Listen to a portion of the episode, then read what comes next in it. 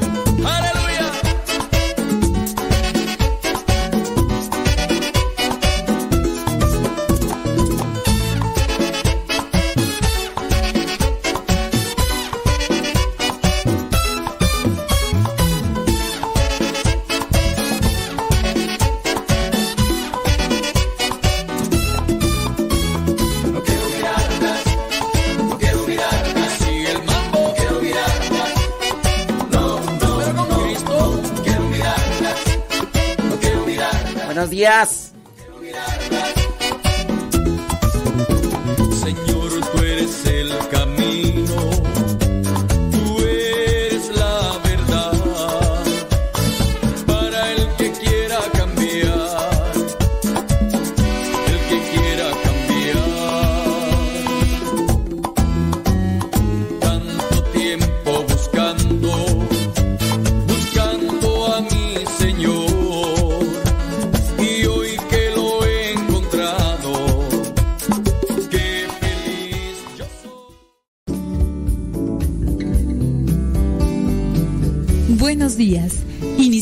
Nuestra jornada poniéndonos en manos de nuestro Creador. Pedimos su gracia para enfrentar como hijos suyos cada reto que la vida nos presente, acompañados de María, la dulce Madre que nos invita a proclamar las grandezas del Señor. Camina con nosotros en radiocepa.com, emisora católica de los misioneros servidores de la palabra.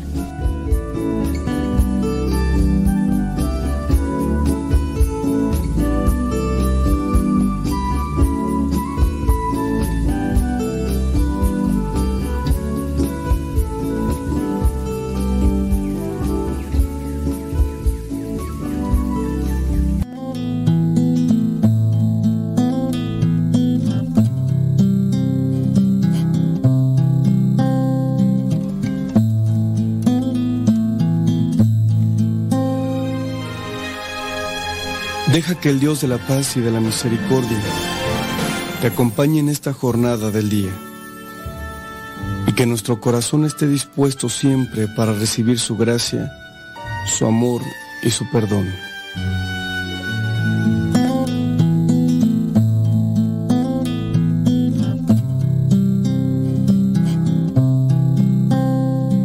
Los mandamientos del Señor alegran el corazón. La ley del Señor es perfecta del todo y reconforta el alma. Inmutables son las palabras del Señor y hacen sabio al sencillo. Los mandamientos del Señor alegran el corazón. La voluntad de Dios es santa y para siempre estable. Los mandamientos del Señor son verdaderos y enteramente justos. Los mandamientos del Señor alegran el corazón. Aunque tu servidor se esmere en cumplir tus preceptos con cuidado, ¿quién no falta, Señor, sin advertirlo? Perdona mis errores, mis errores ignorados. Los mandamientos del Señor alegran el corazón. Presérvame, Señor, de la soberbia. No dejes que el orgullo me domine. Así del gran pecado tu servidor podrá encontrarse libre los mandamientos del Señor alegran el corazón.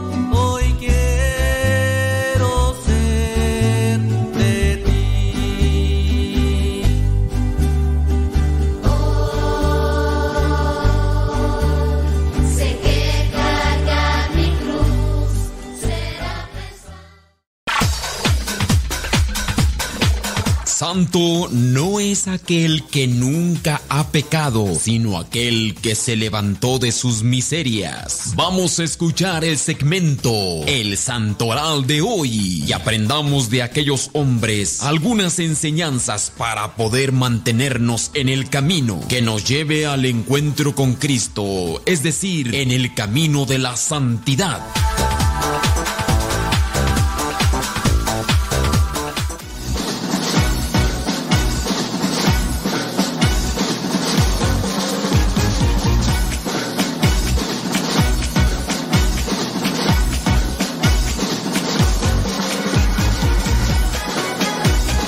Señores, a tiempo con el tiempo para que lleguen a tiempo. Ya son las 6 de la mañana con 6 minutos, 6 con 6, allá en California.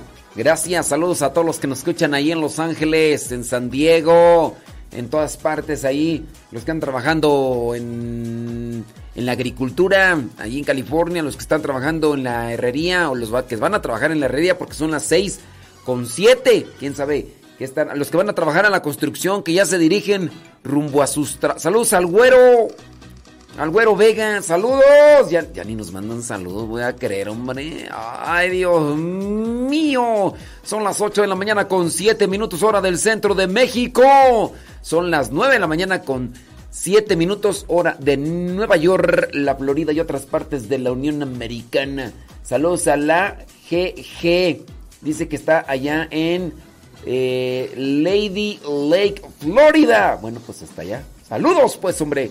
Mándenos sus mensajitos, díganos dónde nos están escuchando, porque eso también nosotros nos interesa. Hoy día, 31 de agosto, la iglesia tiene presente en el santo oral a los siguientes santos: José de Arimatea y Nicodemo. Estos hombres que si bien no se conoce mucho, ahorita vamos a mencionar por qué la iglesia los tiene presentes como santos, José de Arimatea y Nicodemo. Pregunta, ¿quién de estos dos era maestro de la ley? ¿Quién de estos dos, José de Arimatea o Nicodemo, quién de estos dos era el maestro de la ley que visitaba a Jesús en la noche para platicar con él, obviamente? ¿Quién era? Ahí se los dejo para que lo gloguen, lo googleen y nos manden su mensajito. También la iglesia tiene presente a San Aidano de Lindisfarne. Aidano de Lindisfarne, él fue obispo. También la iglesia tiene presente a San Dominguito del Val, patrono de los monaguillos. Vámonos, mira. Dominguito del Val, me llama la atención. Vamos a ver quién es este niño, patrono de los monaguillos. También la iglesia tiene presente a San Aristide, marciano. Los marcianos llegaron ya. Aristide, marciano, él fue apologista. Y por último, la iglesia tiene presente a San Ramón Nonato, él fue cardenal. Bueno, bueno, me llama la atención este niño. Dominguito, en España, en España dice que fue de, eh, murió mártir en el año 1250. Dice, por el año 1250 el rey Alfonso el Sabio escribió, hemos oído decir que algunos seres muy crueles el Viernes Santo, en recuerdo de la pasión de nuestro Señor, roban a algún niño cristiano y lo crucifican. Esto fue lo que hicieron con Santo Dominguito de Val, que nació allá en España. Bueno, pues este... Está muy larga la biografía. Otro día con más detenimiento la vamos a leer, criatura, porque... no, no, no, no. déjame ver si por acá en esta otra página aparece algo pues más detalloso, más así. Sana de Alfonso, Raimundo Nonato, José de Arimatea. No, no, no, no aparece. Mm, no. A ver, dice Flores Hernández que el maestro de la ley era Nicodemo. Ofelia Mata dice que es José de Arimatea el maestro de la ley. Yuri Tobías dice que el maestro de la ley es Nicodemo. Laura Santillán dice que es Nicodemo. Rocío Luna García dice que es Nicodemo. Muy bien. Saludos, dice que nos escuchan ahí en San Miguel Topan, allá municipio de Celaya, Guanajuato, María de la Paz, ¿qué? Tula Carreño. María de la Paz Tula Cardeño. Bueno, pues efectivamente, ahorita vamos a ver entonces, después de estas cosas, José de Arimatea, que era discípulo de Jesús, José de Arimatea era discípulo de Jesús, aunque en secreto, por miedo a los judíos, pidió permiso a Pilato para recoger el cuerpo de Jesús y Pilato concedió el permiso a José de Arimatea porque pues, pues era una persona que, pues, que tenía un nivel, ¿no? Entonces él vino y llevó el cuerpo de Jesús y Nicodemo, el que antes había venido a Jesús de noche, vino también trayendo una mezcla de mirra, aloe, como como de 100 libras. Entonces tomaron el cuerpo de Jesús y lo envolvieron en telas de lino con las especies aromáticas, como era costumbre sepultar entre los judíos. Esto está ahí en Juan capítulo 19 versículos 38 al 42. Entonces, el que era discípulo de Jesús, discípulo es lo mismo que apóstol. ¿Cuál es la diferencia entre discípulo y apóstol? A ver, mándeme sus comentarios. ¿Cuál es la diferencia entre discípulo y apóstol? Ahorita vamos a leerlos.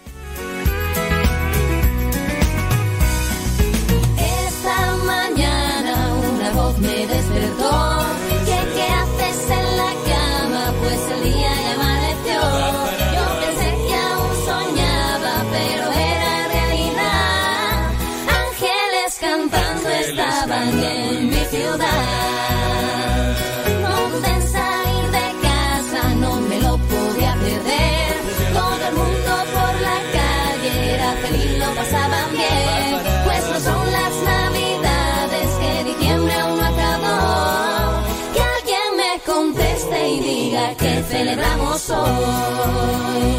Pues es nomás, verás, se cosa igual. Santa María, bendito el día que se concibió. Sin pecado ella nació. Mándenos un mensajito también por el Telegram. Ahí estamos, Telegram. Si ya ustedes descargaron Telegram, busquen eh, la dirección arroba cabina radio sepa arroba cabina radio sepa. Y así ustedes de ahí ya pues van a arroba cabina radio sepa. Arroba arroba arroba cabina radio sepa. Arroba cabina radio sepa.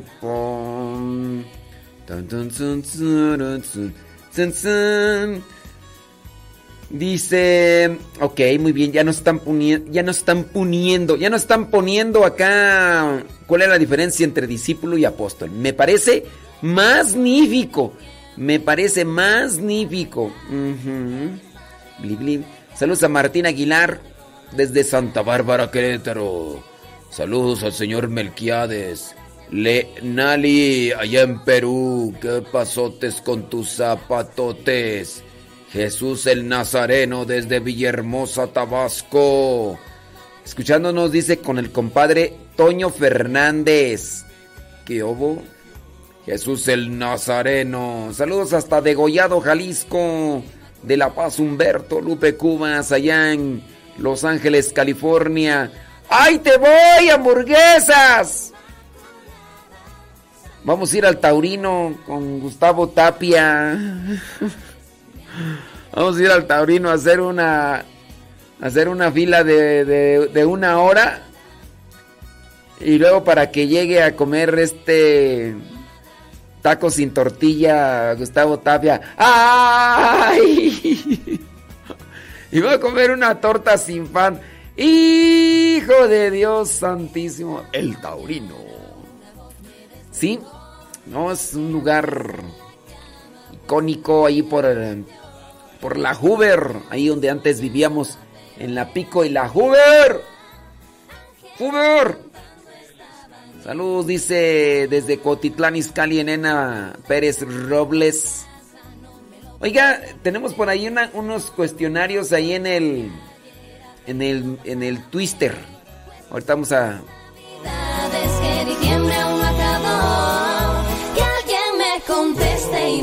que celebramos hoy.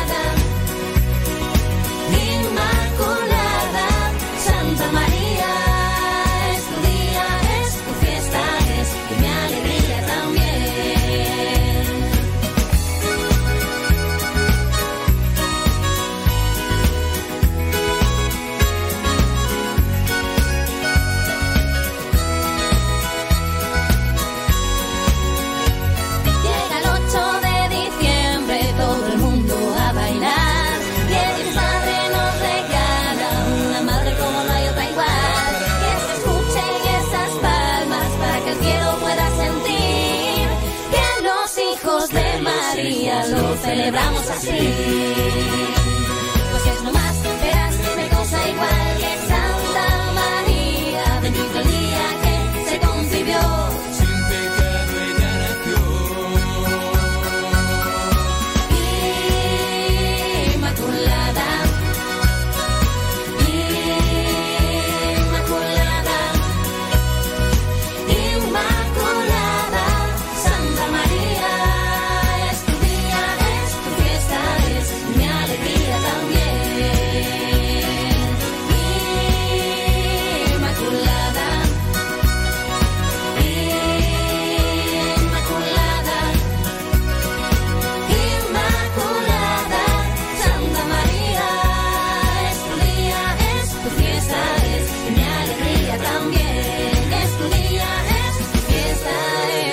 Ándele pues, hombre, ya es miércoles 31 de agosto del 2022 y tenemos allí algunas preguntitas. ¿Quién era Nicodemo? Era... ¿Quién? Ah, ya, ya, ya lo dije, ya para que lo diga. Ay, Dios mío. No es cierto. ¿Cuál es la diferencia entre discípulo y apóstol? Discípulo y apóstol porque estábamos ahí viendo esto de- del santoral. Estábamos viendo lo del santoral de Nicodemo y José de Arimatea. Ambos fueron ciertamente discípulos de Cristo, miembros activos del Sanedrín que juzgó y condenó a muerte a Jesús. Y aunque tanto como, como José de Arimatea como Nicodemo estuvieron en desacuerdo con el proceso que se llevó a cabo, no pudieron hacer nada para cambiar la decisión de todos aquellos que pues ya estaban planeando la muerte de Jesús. Nicodemo fue protagonista con Jesús de uno de los más bellos pasajes de la Escritura referidos al significado de la conversión del corazón, o si se quiere, dedicados a la grandeza de lo que Dios puede hacer en la vida de aquel que quiere ser transformado. La belleza y el significado de la conversión ubicada en el capítulo 3 del Evangelio de Juan giran en torno a la idea de la conversión como un nacer de nuevo. Un nacer de nuevo es dejo de hacer todo aquello que me contamina, que me desfigura, que me vacía, que me ensucia, por hacer lo que es agradable a Dios y agradable también a los demás, aunque no a todos, porque no porque hagas cosas buenas serás estarás haciendo algo agradable a todos, porque a los que les a los que les gusta hacer el mal, a los que están del lado de la oscuridad, les desagrada que tú hagas cosas buenas, que te portes bien, incluso te llamarán tonto, te llamarán conejo y otras cosas más, porque pues para tratar de mm, ofenderte, de humillarte, de despreciarte, utilizarán todos esos adjetivos, porque estás haciendo cosas buenas. O sea que no a todas las personas les vas a agradar porque seas bueno, no a todas. En el capítulo 7, Nicodemo es la voz que cuestiona a los fariseos llenos de envidia que quieren precipitar la muerte de Jesús a toda costa. Eh, José de Arimatea fue quien, cuando Cristo yacía muerto en la cruz, pidió a Pilato que le entregara el cuerpo del Señor para darle una digna sepultura. José se dio el sepulcro nuevo y San Nicodemo entregó las esencias para embalsamar a Jesús, como ya lo habíamos leído en el bloque anterior. Es cierto que estos dos santos fueron discípulos de Cristo, pero en secreto. Sin embargo, no dudaron de manifestar cuánto amaban al Señor en los difíciles momentos posteriores a su muerte, precisamente cuando la mayoría había abandonado al Maestro. San José y San Nicodemo con sus acciones demostraron públicamente su profunda gratitud con Jesús, con quien recibieron una vida nueva. Todos los maestros de la ley, todos los fariseos eran malos, no, hubo, hubo conversos y aquí está en este caso Nicodemo y también se habla de José de, Arimatea que era parte ahí influyente dentro del Sanedrín. Hice una pregunta, hice una pregunta, ¿qué diferencia hay entre discípulo y apóstol? Discípulo y apóstol, vámonos rápidamente a ver qué es lo que nos dice la gente, qué es lo que nos dice la people. Dice por acá, apóstol, dice que es enviado, discípulo estudiante, dice Yuri. Dice Ofelia Mata, apóstoles, Jesús los escogió. Una espantosa X para Ofelia. Eh, déjame ver, dice el. Dice, mm, dice que hoy están cumpliendo 20 años de casados Eleazar y Betty Galván. Pues muchas felicidades. ¡20 años! 20 años, felicidades. Felicidades, felicidades, felicidades. Dice Ofelia, Padre Modesto, ¿y nosotros qué somos? Pues tú y yo creo que sanguíneamente no somos nada. No somos nada. Pero en Cristo somos hijos de Dios. Ay, Dios mío, ¿quién sabe por qué esa pregunta, verdad? De que es que yo pienso que, mm, quién sabe, no sé por qué haría esa pregunta de que, que somos nos, que, somos nosotros, ella y yo, pues yo creo que mm, sanguíneamente nada, ¿verdad? Y pues no sé por qué. Eh, pero en fin, este, déjame ver por acá. Bli, bli, bli, bli, bli. Dice Rocío, discípulo es el que aprende, como un alumno, y apóstol el que enseña lo aprendido. Carlos Agustín dice, apóstol el que caminó cerca de Jesús. Discípulo el que caminó detrás de Jesús. No, pues no. Carlos Agustín. Carlos Agustín. Ahí, igual que a Ofelia, le vamos a dar una espantosa X. Discípulo, dice Milton, es estudiante. Eh, don David Trejo, dice María de la Paz Tula, yo también soy de... Su comentario. Ay, Dios mío santo. Dice bli bli bli bli bli, bla bla bla. Ok, muy bien, ya hasta ahí nos quedamos porque por ahí andan ahí siendo otros comentarios, ¿verdad? Que, que no tienen que ver con esto. Muy bien, bueno, discípulo. La palabra etimológicamente dicere en latín significa el que aprende o se deja enseñar. Es decir, que el discípulo siempre será un alumno.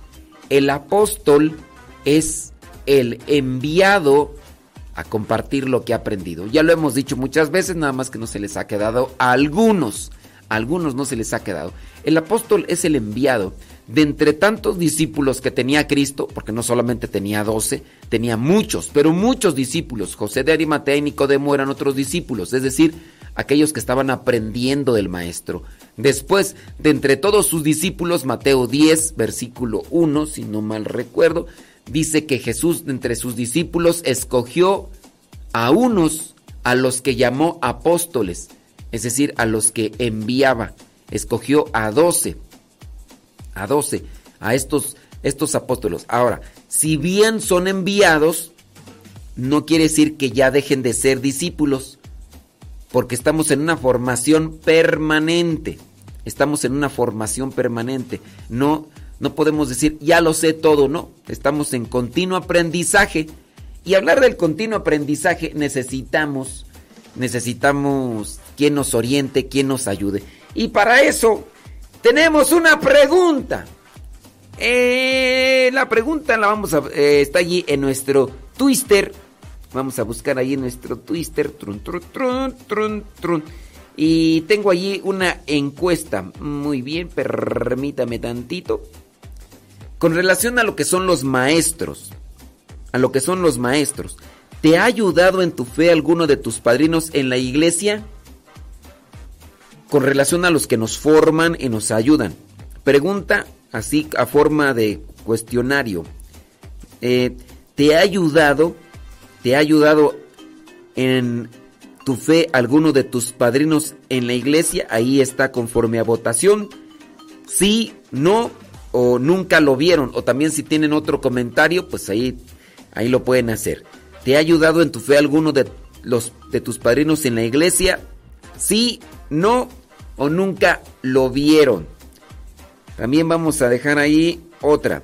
Los padrinos que has buscado para tus hijos, ¿los buscaste para que te ayuden en la fe a tus criaturas o por amistad? Sé sincero, sé sincero, ¿eh?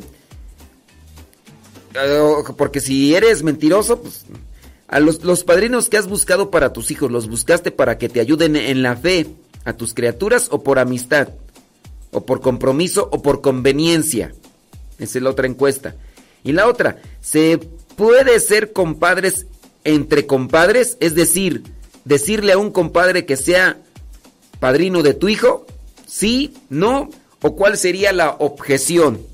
¿Cuál sería la objeción? Ahí vamos a dejar sus cuestionamientos en nuestro Twitter para que pasen y, participen de estas encuestas. Saludemos al Señor con.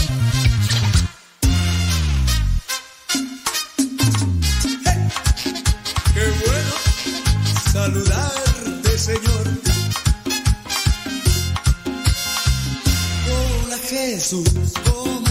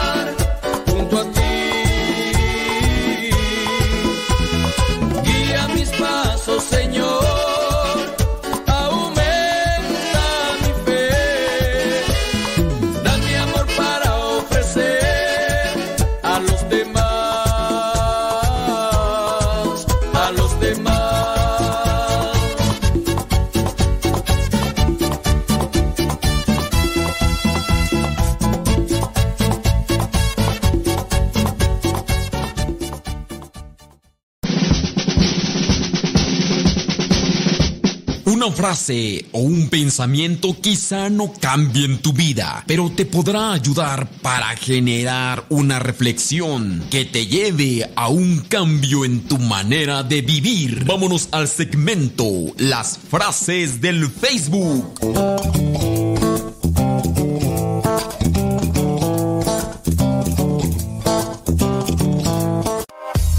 Oiga, tenemos por ahí una pregunta.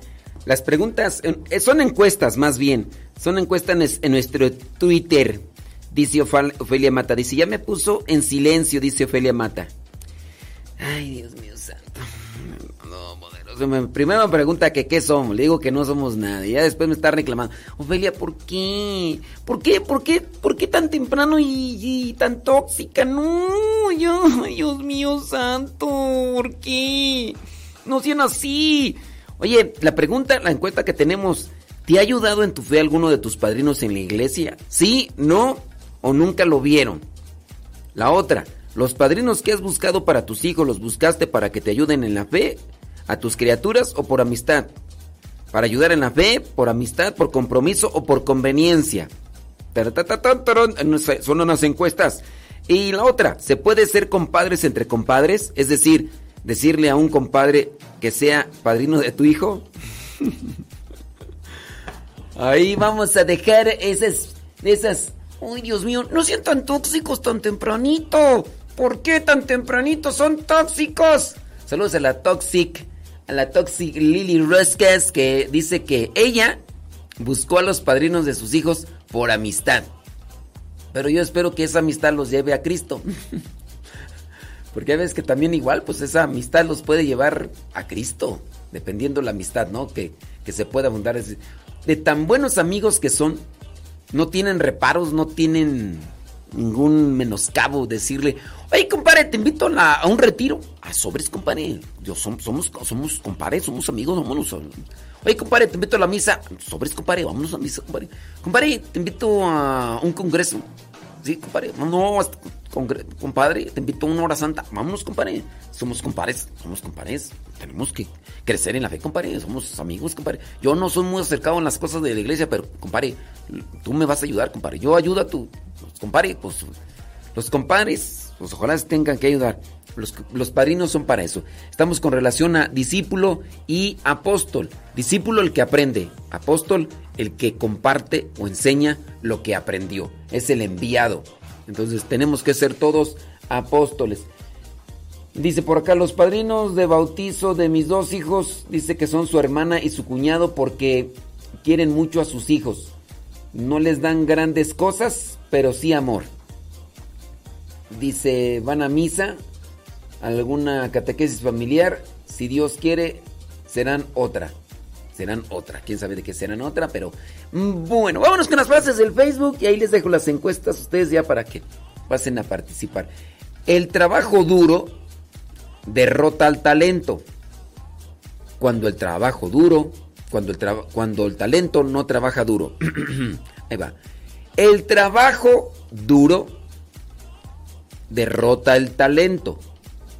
Cuando el talento no trabaja duro. El trabajo duro derrota al talento. Cuando el talento no trabaja duro.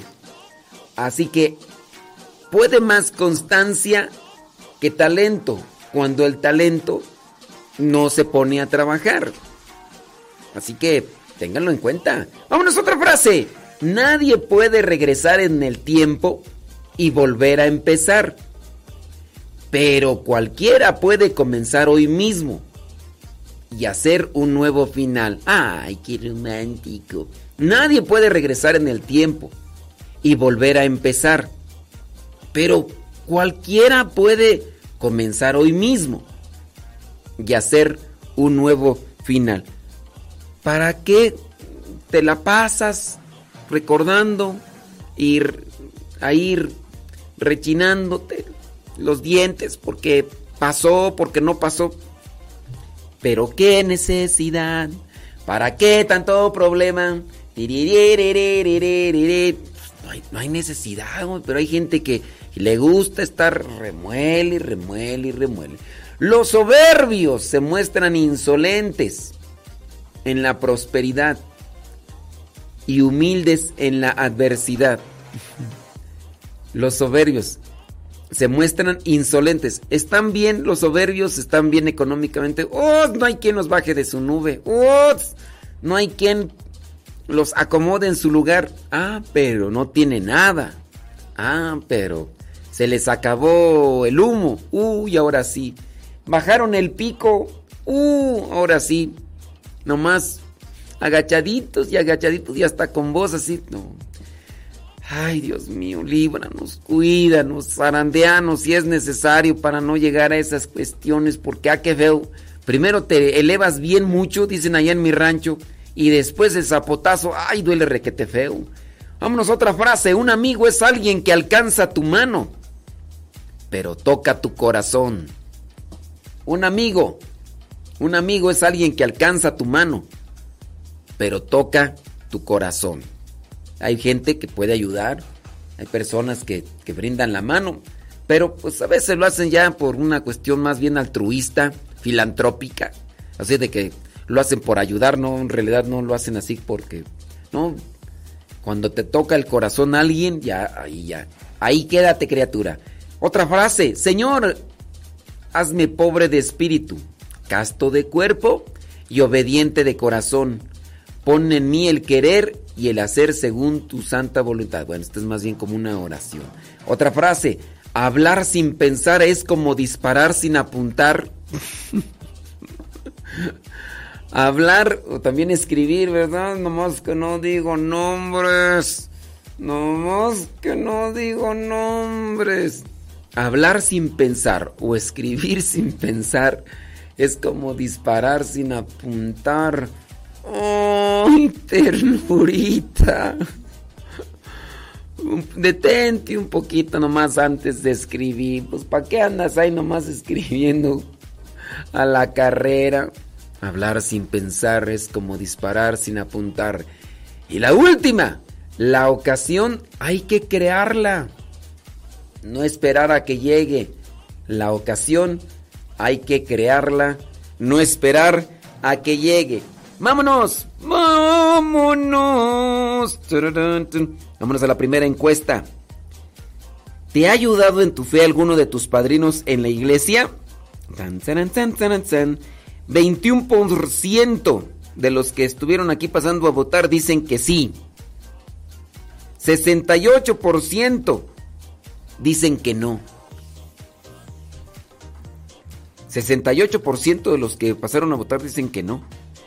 Eh, 11% dice que nunca lo vieron. Ahí están las cosas. Entonces, este, pues sí. Eso pasa cuando sucede.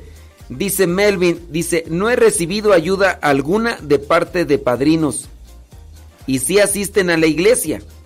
La fe que tengo, dice que, se le, dice que la fe que tiene se la enseñaron sus papás. 68% dice que no recibieron ayuda ninguna de sus padrinos. Dice Mayra, dice, su padrino un día le preguntó, ¿quiénes son los abuelos de Jesús? Y se quedó así como pensando, le contesté, no lo sé, padrino. Suspiró y le dijo, hija, los abuelos de Jesús son Santana y, y San Joaquín. Por eso debes leer la Sagrada Escritura, ahí vienen los nombres. Desde ese momento tomé la Biblia y comencé a leerla.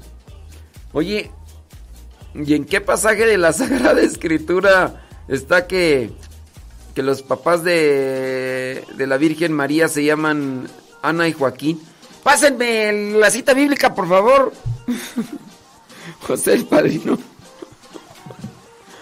La Fernanda le dijo a la... Ay, ya ves, por eso tienes que leer la Biblia para que conozcas. Desde ese momento tomé la Biblia y comencé a leerla. Mis padrinos ya están en la presencia de Dios. Oro por ellos. Bueno, ya no podemos preguntarle a tus padrinos, pero este... Este, pásenme por favor si ustedes tienen el pasaje bíblico de- donde dice que se llama San Joaquín Santana, por favor, y ahorita los leo.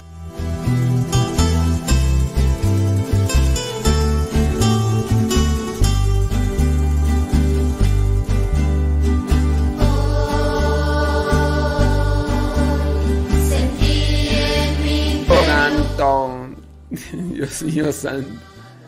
Ay, Ofelia Mata, andas lindas, andas bien toxic, andas bien toxic. Ay, Ofelia Mata, tú matas las ganas de de seguir adelante. Ay, no, de veras. Tú matas los buenos ánimos. Ofelia Mata. Tú matas la alegría que trae uno a veces. Dice por acá Consuelo Carmona, sí he aprendido muchas cosas que yo ni sabía. Yo decía, pues sí que uno es católico, que en realidad muchas cosas que no sabía. Dice Lauro J. Aguilar, dice que sus padrinos de boda los han apoyado bastante. Yolanda dice que ella no ha visto, solo vio dos veces a sus padrinos porque que, que pero no se acordaban quién era, o sea que, que, que los padrinos iban a su casa y que ni se acordaban quién era. Dice Elizabeth, dice que sus padrinos ni sus padres Dice que Dios les, le encontró después de la partida de un ser querido. Allí empezó su acercamiento y creció su fe. O sea, dice, ni padrinos, ni padrinos, ni papás. Dice Koala. Dice, para nada, dice, sus padrinos nunca le enseñaron nada de la doctrina cristiana. Los que le ayudaron fueron sus papás. Mardel.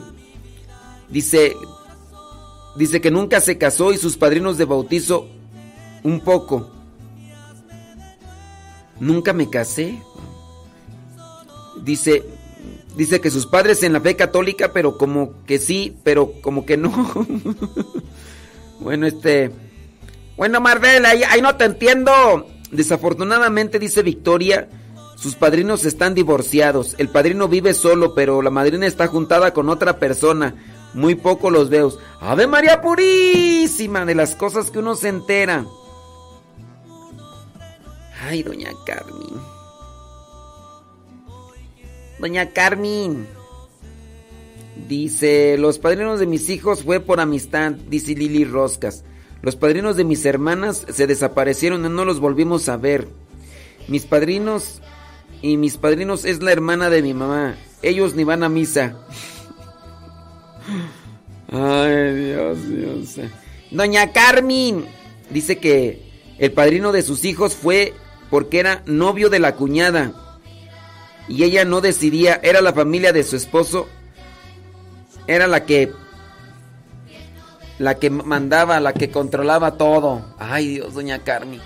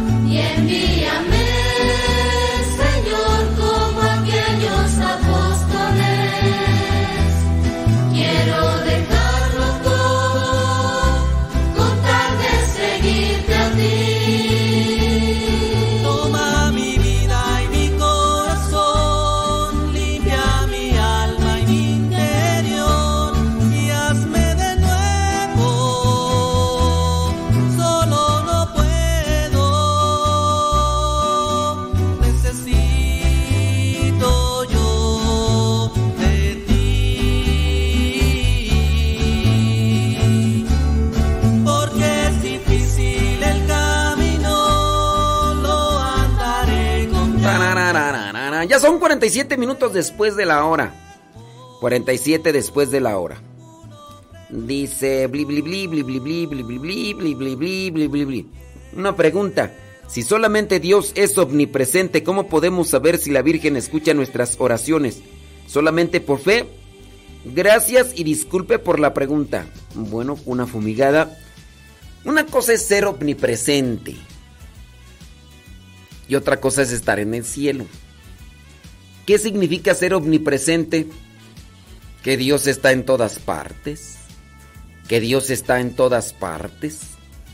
Ahora, teniendo presente el mundo espiritual y hablando de que el reino de Dios, el cielo, el paraíso, es un es un mundo espiritual, no es un lugar físico. Y si hablamos de lo físico, no necesariamente para escuchar a alguien dentro de lo espiritual necesitas una emisión de voz o una emisión de sonido. Yo voy a hacer oración. Ah, pero eh, Dios está en todas partes, Dios me escucha. La Virgen no es omnipresente. No, la Virgen no es omnipresente. Lo único omnipresente es Dios.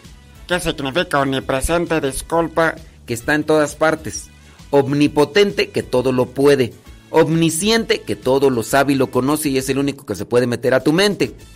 Pero hablando del omnipresente es el que está presente de manera física, o sea, bueno, no física, espiritual, pero está presente en todas partes. Es como, como el humo, el humo se disipa y lo puedes, o el aire, mejor el aire, ¿no? Porque el aire, ¿lo ves? No, no lo ves, lo sientes, sí lo sientes, pero no lo ves. El humo, ¿verdad? Pues sí tiene características ahí eh, un tanto físicas, pero el aire mmm, como tal no. Bueno, sí, pero no, bueno, no sé explicarlo muy bien, pero el, aire tú lo sientes, pero no lo ves. Y así Dios, o sea, Dios está ahí, tú no lo ves. La Virgen no necesariamente tiene que estar presente ahí un lado de ti. Ay, a ver, platica. háblame un poquito más fuerte porque no te escucho, mijo. Es que hablas ahí entre los dientes. Aunque incluso tú hables desde el corazón, teniendo presente que si las oraciones suben al cielo, pues quien está en el cielo las escucha. Ah, Es un tanto un- como misterioso todo esto, pero no lo podríamos entender con conceptos meramente humanos o físicos, porque pues no estamos todavía a ese nivel. A lo mejor ya hasta cuando estemos allá del otro lado, a lo mejor lo podemos entender. Pero pues sí, es una cuestión de omnipresencia, es que está aquí, pero no porque estén aquí, hablando del caso de Dios, es el único que escucha las oraciones. En este caso, cuando uno eleva las oraciones, pues uno las dirige pidiendo la intercesión de María Santísima, pero no necesariamente es porque esté aquí a un lado como Dios. No necesariamente. Bueno, no, pues está medio complicada para poder dar una un fundamento así eh, básico o duro, pero pues esa es la cuestión. Oye, vámonos con las encuestas que tenemos por acá. Dice que tú. Solo que, solo que ya cuando crecieron mis hijos, el que se me empezó a salir del, del guacal fue el padrino. Me ayudó a darle consejos. Ándele, qué bueno. Eso es Toño, Pepito y Flor. Oye, vámonos rápidamente con otra encuesta. Estábamos ahí mirando la encuesta, ya miramos eh, la primera encuesta. Un 68% dice que no, los padrinos no les ayudaron. Un 21% solamente dice que sí y un 11% dice que nunca los vieron. La otra pregunta, la otra encuesta. Los padrinos que has buscado para tus hijos, ¿los buscaste para que ayuden en la fe a tus criaturas o por amistad? Un 64% dice que, que para ayudar en la fe, o sea, un 64% lo hicieron conscientes. Y mi comadre es muy apegada a la iglesia, nada más que casi no la frecuenta. Ay, Dios mío santo. Por amistad. A ver, entonces, ¿buscaste tus compadres o los padrinos para tus hijos para ayudar a tu fe? 64%. Otro 28% por amistad. Un 4% dice por compromiso y otro 4% por conveniencia. No lo sé, Rick, parece falso. A mí se me hace que... Dice José que su primer hijo por comodidad, porque le daba igual quién fuera, ya que conocemos a Dios, hacemos lo mejor que podamos, dice, para encontrar a alguien que nos ayude en la fe. Mayra dice que no tiene hijos, pero sus hermanos tienen compadres por amistad. Ay, Mayra. Dice Tere, por amistad, dice que buscó compadres por amistad, pero ya aprendió que debe ser por la fe. Muy bien. Merdel dice, porque iban a la iglesia, dice, pero ya se retiraron. ¿eh? Dice, ya, dice, antes llevaban una, una vida de fe, ahora vi- una vida desordenada. Apolo dice que por amistad, porque cuando los escogió, dice, no sabía mucho de la religión católica, pero ahora comprende que tenía que haber sido por la fe. No es que diga qué bruto, cómo conoce la palabra de Dios, pero eh, se defiende un poquito. Muy bien. Bueno, pues entonces, un 64% votaron que escogieron para que les ayudaran en su fe. Vámonos a la última encuesta.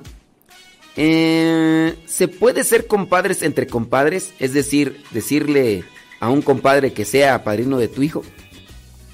Un 79% dijo sí. Un 9% dijo que no.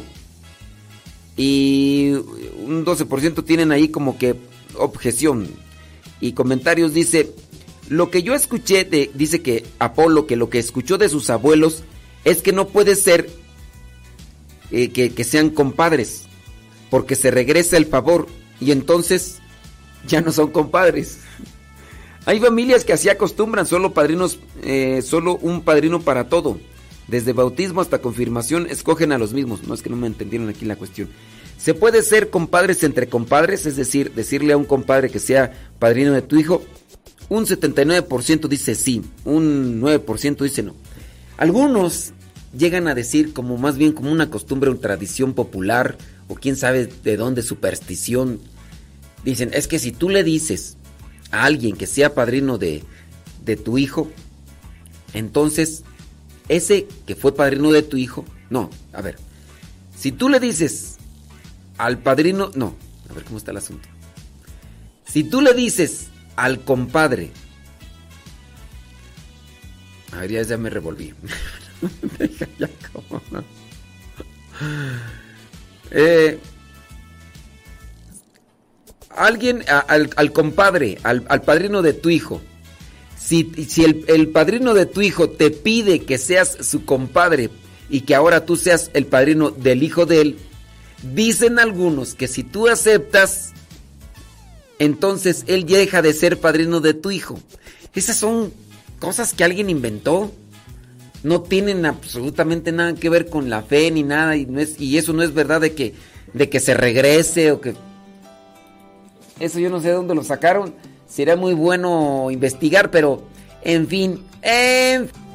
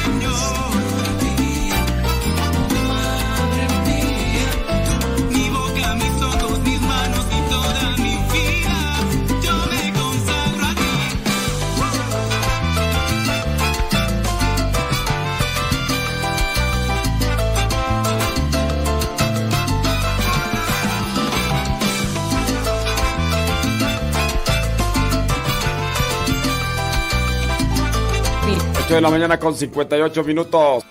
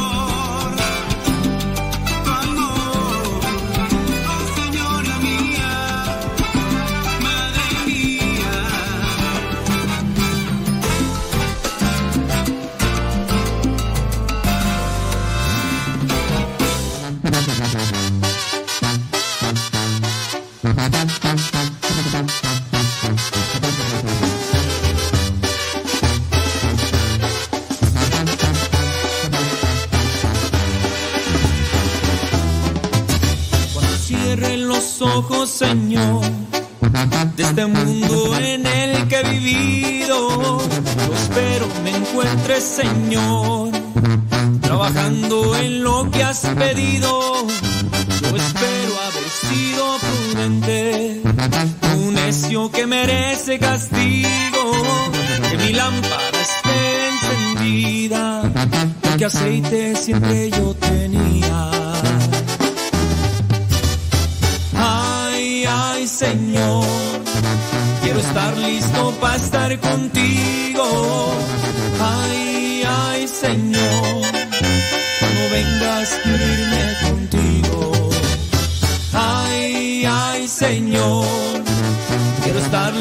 para estar contigo.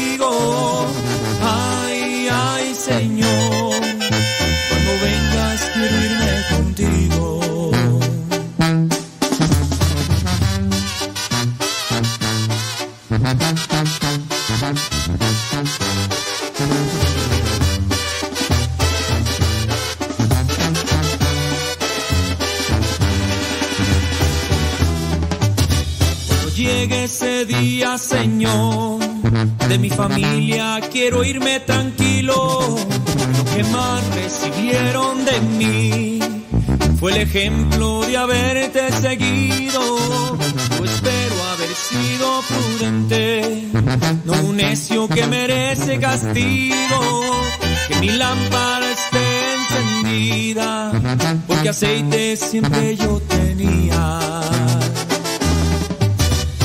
Ay, ay, Señor, quiero estar listo para estar contigo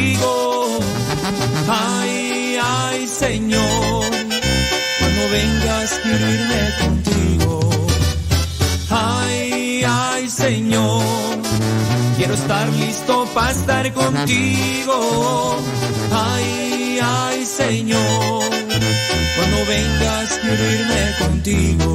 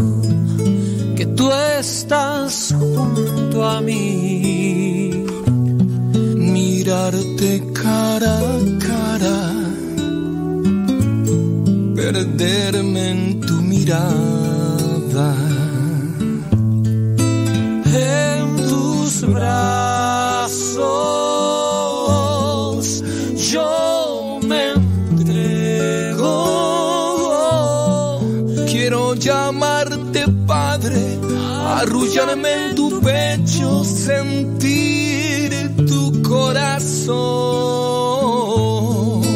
En tus brazos, Señor, Padre amado, yo me siento seguro porque estando a tu lado me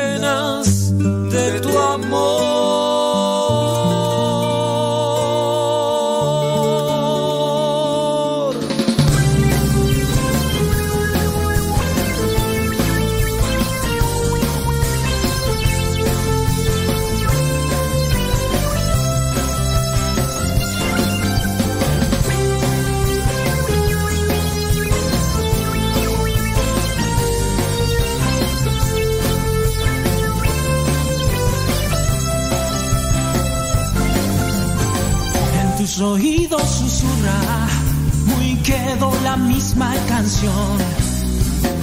La canción para jóvenes con corazón. En verdad yo te digo, como tú no encuentro a nadie mejor. Créeme mi amigo, no hay como tu corazón. Jóvenes con corazón, emoción, tiempo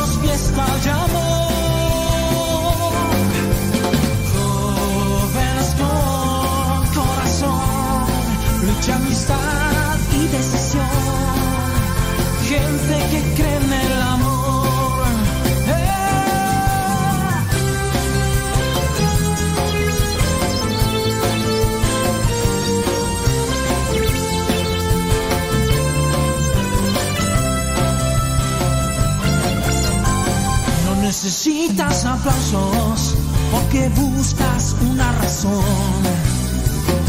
Y aunque quieran comprarnos, no vendemos nunca la voz. Si a pesar estás triste, arremetes contra el desaliento. La vida es cuesta arriba para así llegar a Dios, el que espera a la muerte hace rato que murió. Lágrimas cansados, pero jóvenes con corazón. Hey, hey, yeah. Jóvenes con corazón. Vivir a tope con emoción. Tiempo de sueños,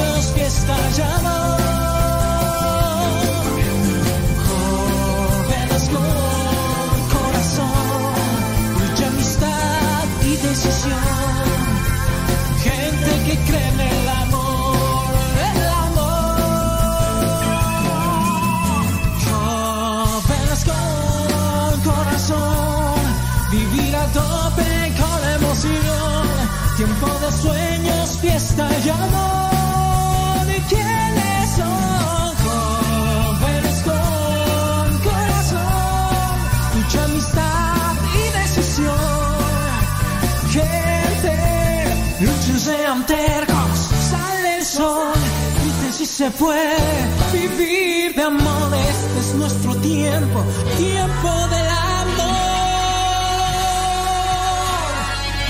Lágrimas cansados pero jóvenes con corazón. Lágrimas cansados pero jóvenes con corazón. Lágrimas cansados pero jóvenes con corazón. Lágrimas cansados pero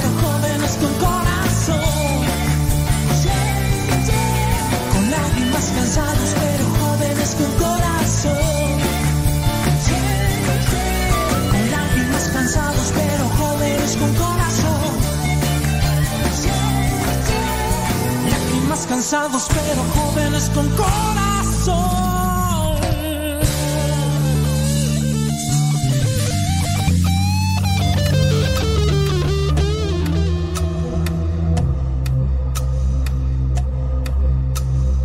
Tuve que platicar con una pareja a la cual le dije que es necesario que busquen consejeros matrimoniales o algún guía espiritual o en su caso que busquen a un padrino de los que tienen de bautismo, de confirmación o en su caso de matrimonio para que les pudieran aconsejar sobre algunas cuestiones relacionadas con la fe o si en su caso si tienen problemas de matrimonio y no quieren platicar con los papás porque a veces es complicado, ¿no? Platicar con los papás ya que ya que en cualquiera de los casos pueden ponerse de un lado o del otro, ya sea los papás se pueden poner del lado de la hija o los papás se pueden poner del lado del hijo. Por eso le recomendaba yo que buscara lo de los padrinos de velación, que son los padrinos que en realidad cuentan.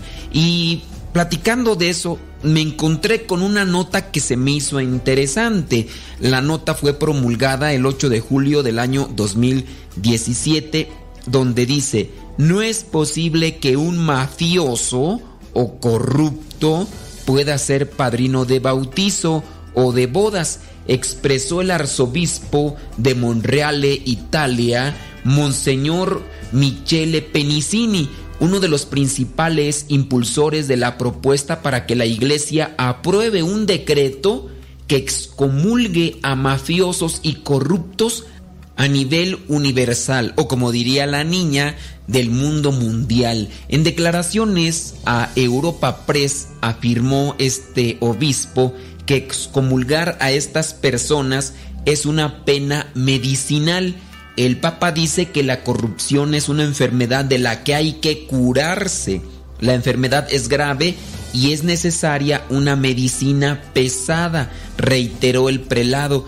En ese sentido, señaló que también es necesario prohibir los funerales religiosos o que los mafiosos no puedan hacer de padrinos de bautizo o en los matrimonios. El 17 de junio, el Dicasterio para el Servicio del Desarrollo Humano Integral informó sobre las conclusiones del primer debate internacional sobre la corrupción, que se llevó a cabo el día 15 de junio, en el que participaron unos 50 jueces antimafia y anticorrupción, obispos, líderes de movimientos, víctimas, periodistas, entre otros. En el comunicado, el dicasterio anunció que en el futuro se profundizará sobre la cuestión de la excomunión por corrupción y asociación mafiosa. Monseñor Penici explicó que se trata de una propuesta de aplicar la excomunión de la Iglesia Católica a aquellas personas que se han manchado de delitos de mafia, pero no solo a nivel italiano, donde ya está vigente en Sicilia y Calabria, sino en todo el mundo. No existe solo la mafia en Sicilia, existe también los cárteles del narcotráfico como en México o la mafia rusa, señaló en declaraciones difundidas al Europa Press el 4 de julio. Ante esta cuestión también cabe aclarar algunas cosas. Miren, si alguna persona busca como compadre para que sea padrino del chamaco de la chamaca a una persona que tiende a realizar estos actos corruptos o injustos o violentos, simplemente lo que está haciendo es tener una cercanía con aquel pero en realidad no va a ser de ayuda espiritual para el ahijado. Ustedes deben de comprender muy bien que el compadre o la comadre es el que acompaña al papá o a la mamá para que ayude en el crecimiento de la fe al niño o a la niña.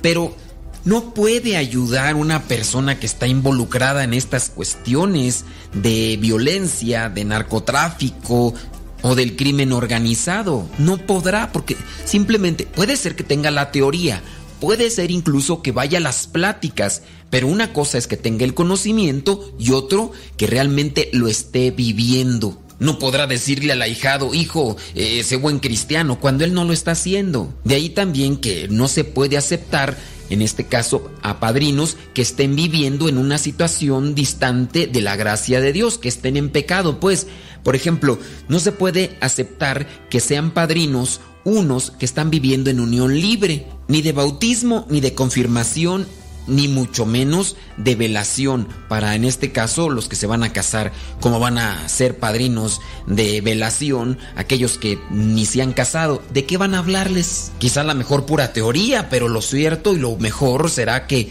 les enseñen qué es lo que han realizado y de qué manera les ha ayudado el sacramento del matrimonio a esos que se van a casar. En su caso entonces ni los mafiosos, ni los corruptos, ni los contrabandistas, ni los que se dedican a asaltar, violar, estrangular, secuestrar, pueden realmente ser padrinos, porque simplemente no van a compartir nada de aquello que se dicen profesar. Y yo, en mi opinión, digo que si en su caso les dan la excomunión, miren, si a estos fulanos no se les da la excomunión teniendo ese tipo de actitudes, de acciones que son contrarias al cristianismo, simplemente no se salvan.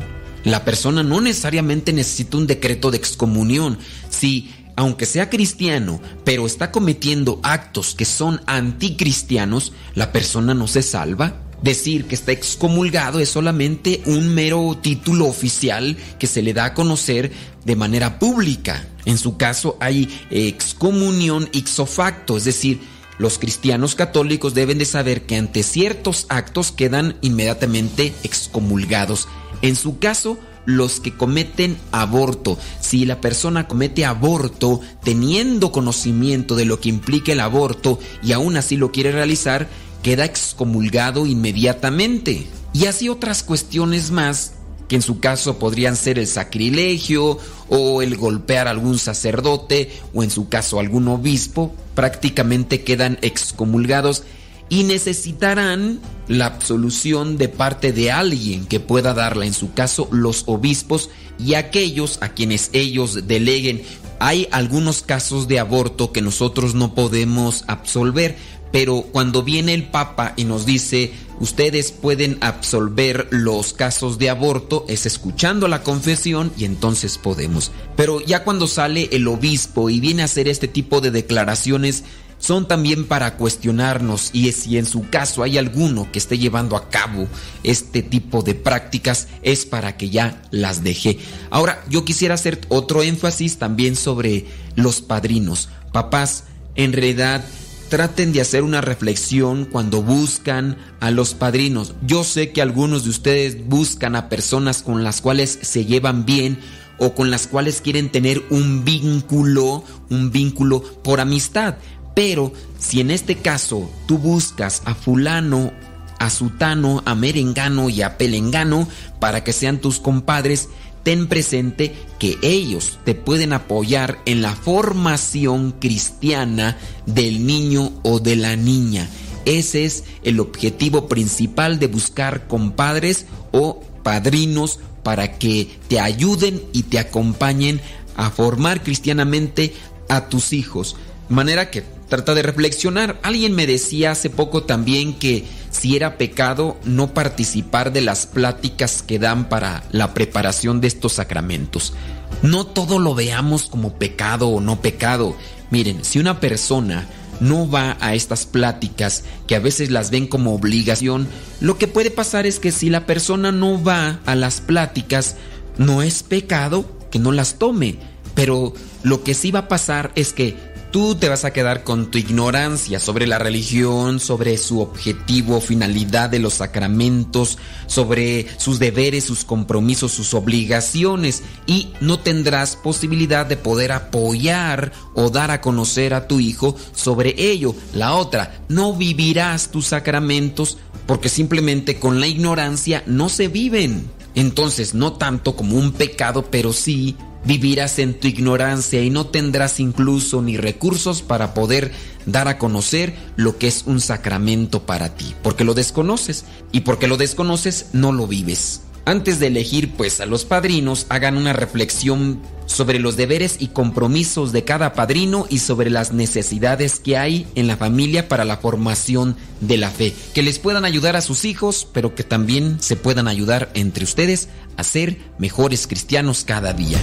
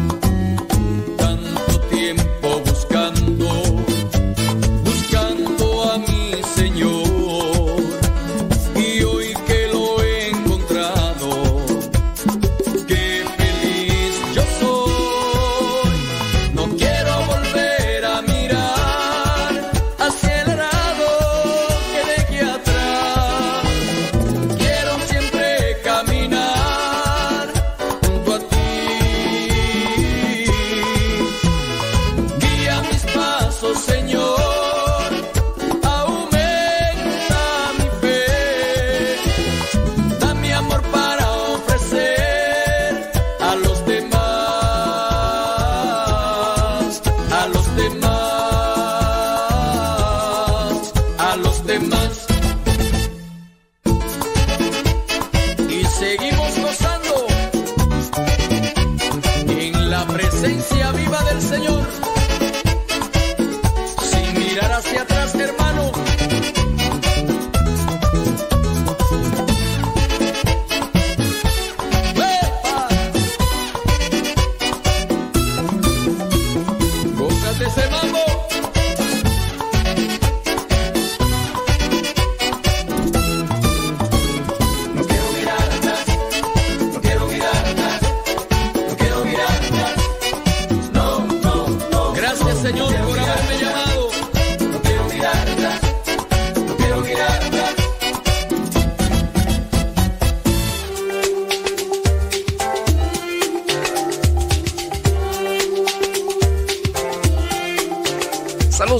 Que nos sigue por estos podcasts.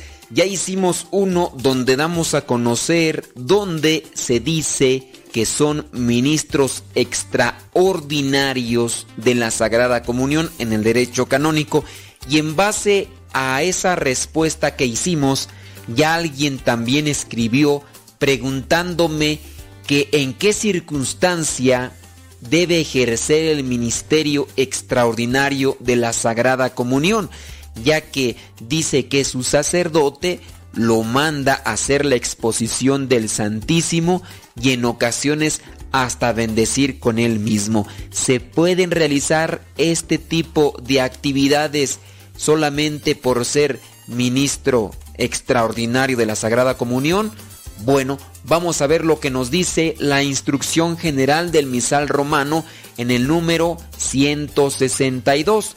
En la distribución de la comunión puedan ayudar al sacerdote otros presbíteros eventualmente presentes. Si estos no están disponibles y el número de los que van a comulgar es muy grande, el sacerdote puede pedir ayuda de los ministros extraordinarios, es decir, el acólito legítimamente instituido o incluso otros fieles que han sido designados legítimamente para esto.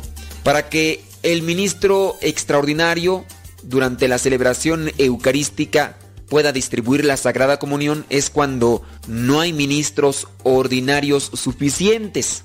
¿Se acordará quiénes son los ministros ordinarios? Bueno, el obispo, sacerdote o diácono. Entonces, el ministro extraordinario puede ayudar solamente si es necesario porque no hay más ministros ordinarios, no hay más sacerdotes, no hay más diáconos, Ahí es cuando puede entrar a ayudar el ministro extraordinario. Hay algo por ahí que también está sucediendo ya que algunos sacerdotes llegan a dar este ministerio a algunos laicos pero solamente para que ellos den la comunión mientras los sacerdotes como príncipes consagran y después de eso envían a estos ministros extraordinarios a que den la comunión mientras el príncipe descansa. Vamos a ver qué es lo que nos dice también la Redemption Sacramentum. Dice en su número 157, si habitualmente hay un número suficiente de ministros sagrados, también para la distribución de la Sagrada Comunión no se pueden designar ministros extraordinarios de la Sagrada Comunión. Vea este punto, Redención Sacramento número 157. Si hay bastantes sacerdotes que se levanten, que se pongan en pie y que vayan a ofrecer la comunión a los laicos, que aquí no entren los ministros extraordinarios de la comunión, que no entren.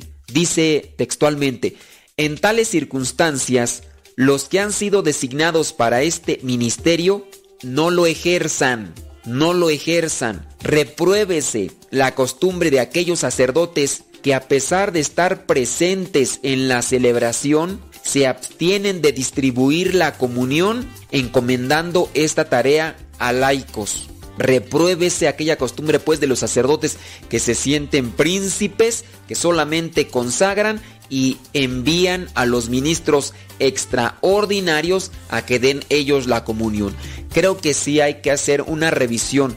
La necesidad pastoral, en este caso, una celebración bastante asistida de fieles, está un solo sacerdote, ahí que sí se asista de estos ministros extraordinarios de la Sagrada Comunión, pero no que les dé el ministerio solamente para que él, después de la consagración, se siente a descansar. Repruébese esa costumbre, dice aquí. También aquí en la Redemptionis Sacramentum, en el número 158 dice, el ministro extraordinario de la Sagrada Comunión podrá administrar la comunión solamente en ausencia del sacerdote o diácono, cuando el sacerdote está impedido por enfermedad, edad avanzada o por otra verdadera causa, o cuando es tan grande el número de los fieles que se acercan a la comunión que la celebración de la misa se prolongaría demasiado. Pero esto debe entenderse de forma que una breve prolongación sería una causa absolutamente insuficiente según la cultura y las costumbres propias de el lugar. Bueno, aquí viene a remarcar entonces nuevamente que no deben de administrar la comunión si no hay esa urgencia de terminar la celebración y en este caso si hay muchos fieles que el sacerdote no pueda atender.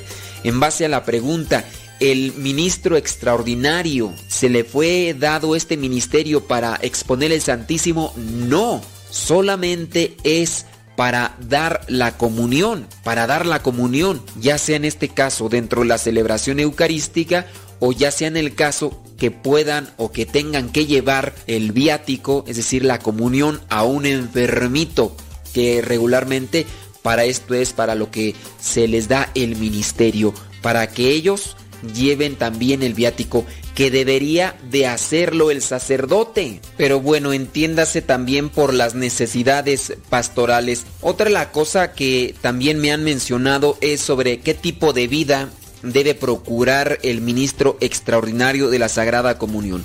Bueno, deben buscar los ministros extraordinarios de la Sagrada Comunión como todo cristiano, cultivar una vida de santidad, especialmente pues a través de la confesión frecuente, la oración personal, especialmente ante el Santísimo Sacramento y la asistencia y comunión diaria dentro de la misa deben ir en busca de un buen conocimiento y apreciación por los pensamientos y creencias de la iglesia, especialmente a través del estudio de las escrituras y el magisterio de la iglesia.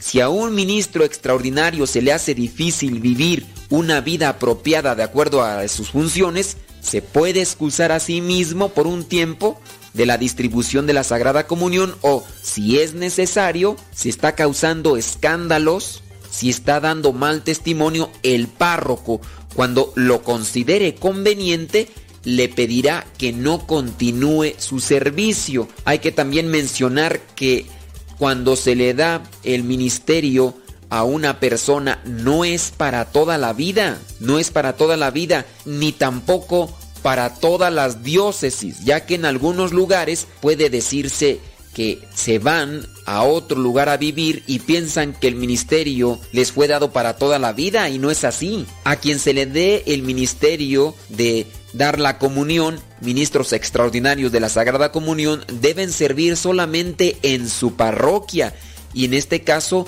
algunos solamente se les da por tres años, no es para toda la vida. Se necesita pues una preparación, no solamente es por buena fe, que se les pueda dar este ministerio a los laicos.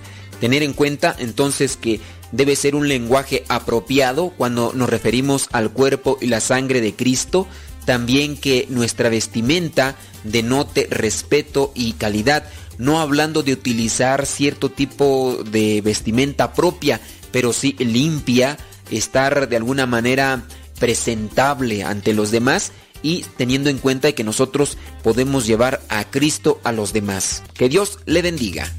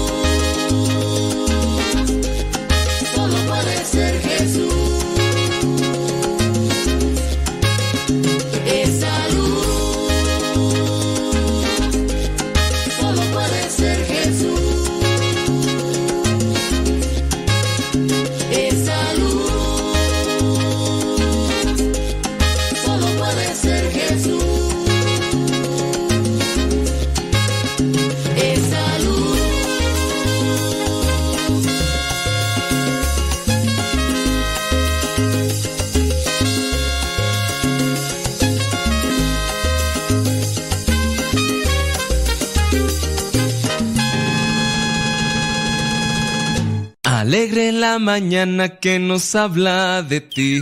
Alegre la mañana.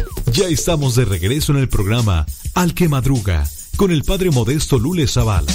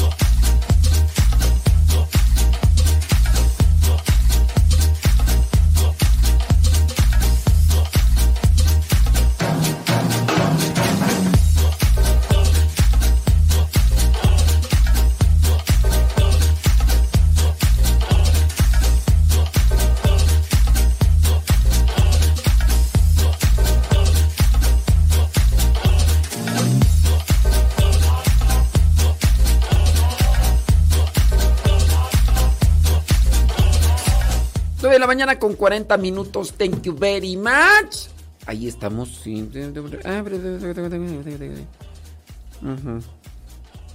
Ya. Ya le fui a echar a la tripa porque después de lo que me pasó. No, yo pienso que hasta le eché de más. Ya le eché de más, ya. Verduras servidas, nopalitos con jitomate, este, una, una tortilla de maíz prieto mm, tostada, mm, avena, eh, amaranto, mm, unas nueces, almendra, poquita de miel. Y ahorita me voy a tomar un jugo. Un jugo de pepino con nopal, manzana y apio. Eso tenía que haber sido antes del desayuno, pero apenas hasta ahorita lo, trajeron, ni modo, así que... Con permúa, con permúa. Voy a tener que me- zambutírmelo en este momento. Una buena rola.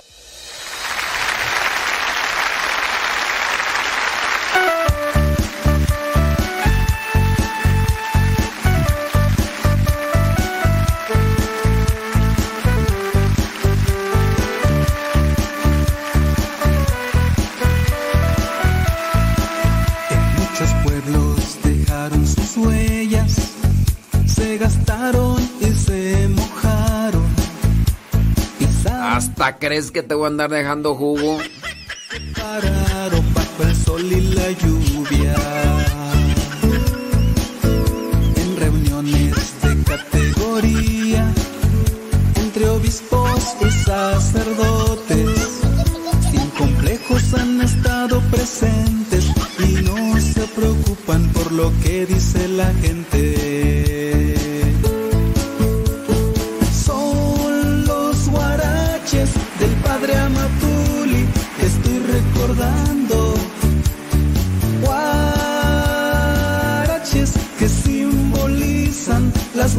De Jesús.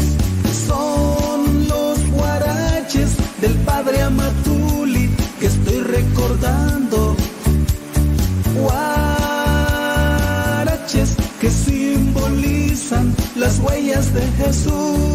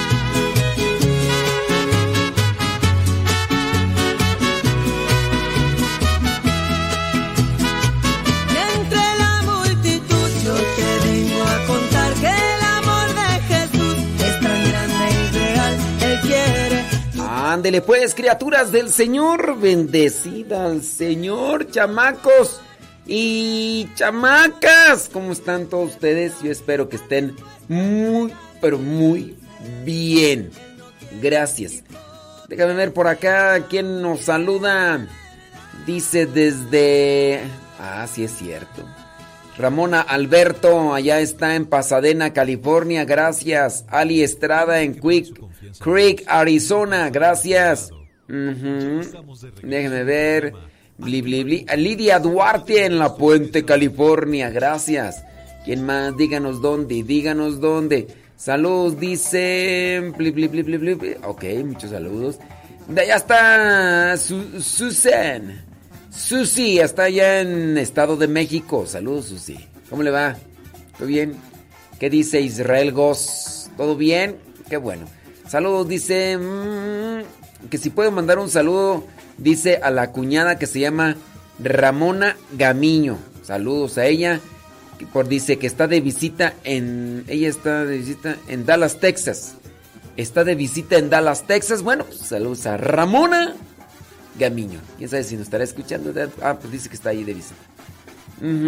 Desde San Fernando, California, María Magdalena López. Dice que se va a ir a caminar.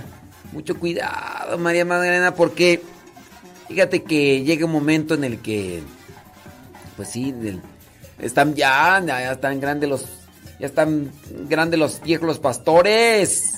Sí, sí, sí. Saludos a Diego y a Caleb que ya, ya están preparando para al school. Bueno, pues saludos.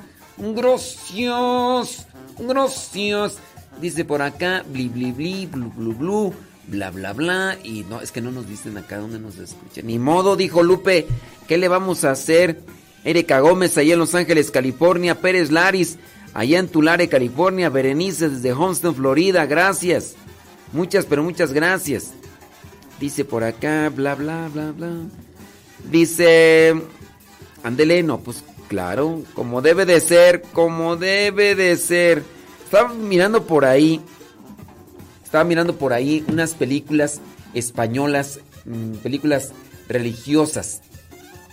No sé cuál de usted, me imagino que ha visto la misma que yo, Marcelino Pan y Vino. Las 10 mejores películas religiosas en la historia del cine español. Algunas son obras maestras. Y entonces ahí presentan. El orden de las películas no es conforme a la mejor y a la que sea menos buena, sino que está ahí presentado. La, una película de estas 10 mejores películas religiosas se llama La mies es mucha.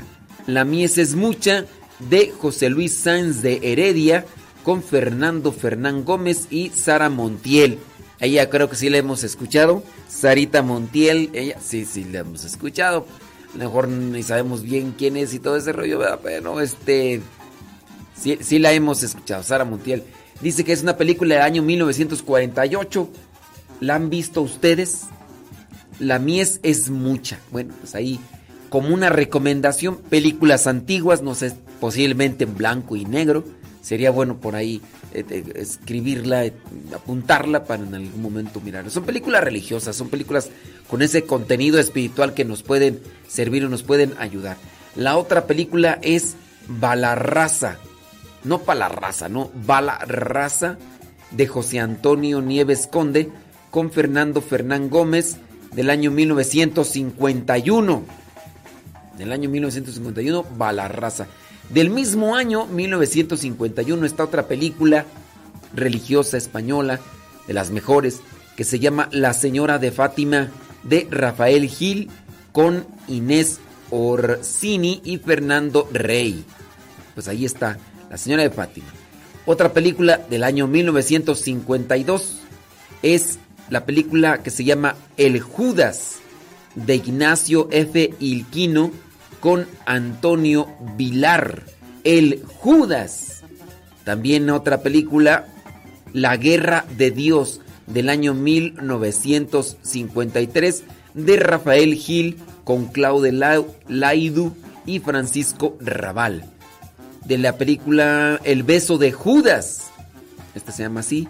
del año 1954, también del mismo señor Rafael Gil, con Rafael Ribelles y Francisco, Francisco Raval.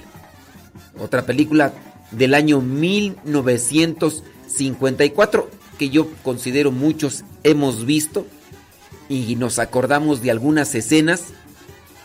Marcelino Pan y Vino. Hay una actualización, una película mexicana también de Marcelino. Eh, habla de un contexto más bien mexicano acá todo, pero esta película española donde salía este niño así con una mirada muy tierna y así hablando en el acento español y ¿por qué no, por qué no bajas a comer? Eh, te voy a compartir mi punch. Que por cierto, no sé en qué consiste que de las veces que hemos hablado de esta película, resulta que algunas personas, principalmente mujeres, se han entristecido porque les dije que esa película no era una historia real, que era una película, era pues algo que se imaginó alguien, lo escribió y, casi a punto de tirarse a dormir un rato estas personas y no son una ni dos. Por lo menos ahorita tengo presente el nombre de cuatro, que no voy a decir sus nombres, pero ahí están de vez en cuando escuchándonos, aunque ahorita ya no nos escriben tanto porque les he hecho carrilla, les he hecho burling, pero... ¿Por qué? ¿Cómo que Marcelino Panivino no es una historia verídica? No me diga eso, no me diga eso, por favor. ¿Cómo puede ser posible? Yo estaba pensando que era una historia de la vida real y usted me dice que no. Que no, no es una historia, es un, una, no, un cuento. Alguien que se lo inventó y ya. Pero ¿por qué, Dios mío? No me diga, diga que está mintiendo, por favor. No, no estoy mintiendo, es, es, es así. Y pues ahí están.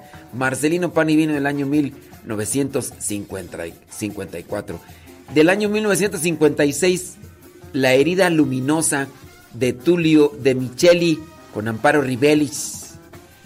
La herida luminosa. Del año 1961, Teresa de Jesús de Juan de Orduña con Aurora Bautista. Esta película, además de muy extensa, puede servir también incluso así como algunas personas lo han visto. Está, me imagino esta película, creo que la he visto yo ahí en, en el YouTube. Alguien la subió. Teresa de Jesús. Y por último, eh, del año 1974, Proceso a Jesús de José Luis Sáenz de Heredia. Proceso a Jesús, dice con eh, José María Rodero. Son tres, no, son diez películas. Dice, la relación sugiere que hay una década estelar del cine religioso con, que son los años 50 eh, y primeros 60. Ok, bueno, pues ahí estarán como 10 películas de tinte religioso. Búsquelas, búsquelas. Una de ellas se llama La mies es mucha, apúntela. La otra, Balarraza. La otra, La señora de Fátima. El Judas. Eh, la guerra de Dios. El beso de Judas. Las películas de antes, aunque no tocaban temas religiosos, sí tenían un contexto de, de moral tener un contexto de principios. Por ahí yo me acuerdo una de incluso del piporro. No me acuerdo cómo se llama esa del piporro, pero aparece como de un ángel de la guarda. Pero, pero trabaja en una, en una casa y está ahí para solucionar los problemas familiares, los problemas de, de la familia. Y al último, la muchacha eh, se enamora y él le dijo, no, no, no, espérate, espérate tantito, espérate tantito, las cosas no son así. Y pues no me acuerdo cómo se llama esa, pero películas con principios, con valores, con hablaban de Dios y todo eso.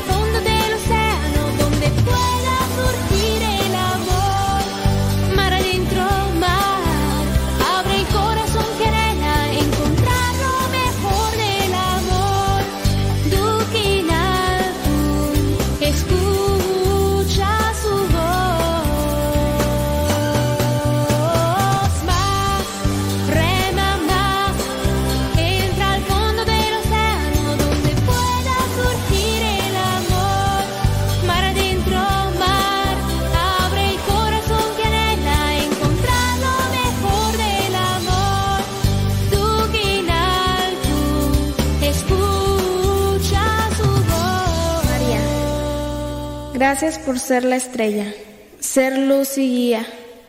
Gracias por todas las bondades que nos das aún sin merecerlas. Gracias por ser tú nuestro estandarte.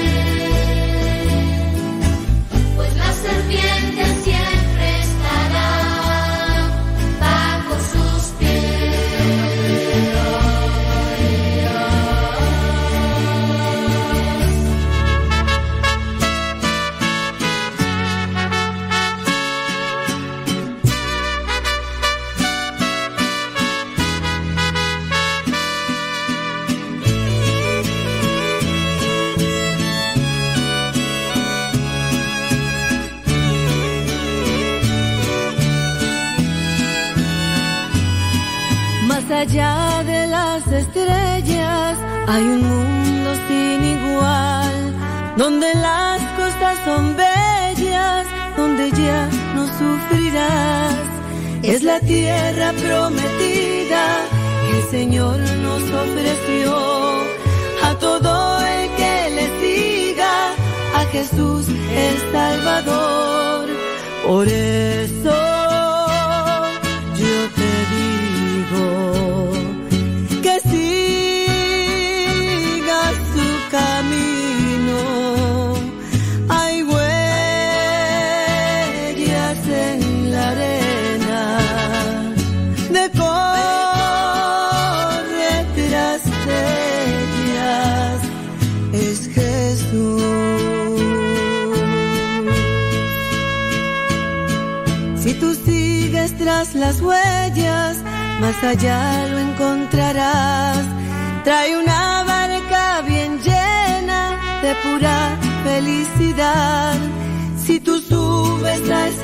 Gracias, thank you very much, people. Thank you, thank you. Dice por acá, ¿qué dice por acá tú? Saludos, ble. Ándele pues, qué bueno. Sí, hablando de películas, dice. eh, Se me atiende Porres. eh, sí, hombre. No sé, a lo mejor puede ser que en el pasado miraban más películas religiosas, también por un contexto familiar, también por un contexto que se daba a nivel social, ¿no? Era como lo, clásico, ¿no? No había tanta variedad, no había tanta... eh, eh, no habían tantas propuestas con base a las películas y por eso es que, que mirábamos por ahí, por aquí, por allá. Dice... Dice... Ok, muy bien. Por acá nos están mandando una situación. Pido que incluyan sus oraciones. eh, dice... Tengo ansiedad clínica. eh, pida por mí. También tengo gastritis nerviosa. Tengo desorden hormonal. Ay, no, pues. Traes todas las plagas. Traes todas las plagas de, Egipto, criatura. Dice. Cada día es una lucha física y mentalmente. A veces ya no sé qué hacer. Solo le pido a Dios. Bueno, yo dentro de las cosas que a veces me toca a mí atender con esta relación, mi pregunto yo, ya no sabes qué hacer. ¿Qué y qué has hecho? ¿Qué- ahora, de las cosas que has hecho como una cuestión de ayuda, ¿has sido perseverante? ¿Has sido constante en, en hacer eso que, que tú sabes que, que te ayuda? Ya no sé ni qué hacer, haya hecho todo. A ver, dime qué todo. Pues, pues, son, son situaciones naturales que se pueden presentar así en, la persona, a veces por un desorden alimenticio, a, veces por una cuestión de deformación. un- esto se tiene que trabajar. Dices, tengo ansiedad clínica. Bueno, bueno, esa vendría a ser la forma de catalogar algo desde lo, desde lo cuestión médica, ¿no? Es decir, no, ansiedad clínica. Se puede controlar la ansiedad clínica con, con recursos naturales, y hablando así de cosas naturales, con, tu actitud. La, la- por ejemplo, tratar de armonizar la respiración, alimentación, mm, conociendo qué es lo que te produce ese tipo de ansiedad y no sé, a mí se me hace que este tipo de cosas considero yo que en la medida que seamos perseverantes, sobre todo disciplinados, ¿no? Si- Siendo disciplinados en eso yo creo que se puede alcanzar una mejoría. Dice, y todo eso le provocó gastritis nerviosa. El desorden hormonal, ahí sí, te quedo de ver eso, no te lo manejo muy bien, pero este, dice, es una lucha física y mentalmente. A veces ya no sé qué hacer. Yo pienso que tendríamos que tener como que una listita. A ver, ya hice esto. Lo voy a probar por un año. Muy bien, un año, trabajo un año con esto. Muy bien, ya lo terminé. Oye, ¿qué resultados? Hago una valoración, me dicen que esto ha funcionado. Porque si queremos o estamos utilizando algo y queremos que nos dé resultados de forma inmediata, puede ser que ahí nomás no trabaje el asunto bien. Después ya de un año, bueno, trabajo con otra cosa, viendo, a lo mejor puedo hacerlo conjuntamente, trabajo, pero soy constante. Creo yo que muchas de las cosas que nos faltan a todos, hasta en lo espiritual, viene a ser disciplina. Disciplina. Pongamos el caso de que una persona dentro de un ambiente religioso tiene un desorden moral. Un desorden moral, un pequeño vicio, algo que puede irse deformando poco a poco. Le han dicho, vas a hacer oración, vas a hacer este tipo de ejercicios, pero no tiene disciplina en su vida. Entonces, como no tiene disciplina en su vida, pues poco a poco se deja llevar por, por la actividad. El, no, es que a mí no me gusta hacer oración, dirán algunos. Mm, Este, no, yo estoy más feliz eh, trabajando, yo soy más feliz haciendo esto, yo haciendo lo otro. Yo, no, como que, ay, es que eso de la oración no. No, a mí mándenme a hacer apostolado, a mí mándenme a hacer. Y, y no tanto, o sea, también ahí es una cuestión de disciplina. Con base a eso, pues uno tiene que irse analizando. Yo, eso es lo que planteo. Déjame ver por acá que me dicen los aviondos, los que tienen este, los que tienen conocimiento de las cosas, ¿verdad? Dice por acá, bli, bli, bli, bli, bli, bli. Ándele, pues, bueno, pues por acá estamos viendo los mensajes.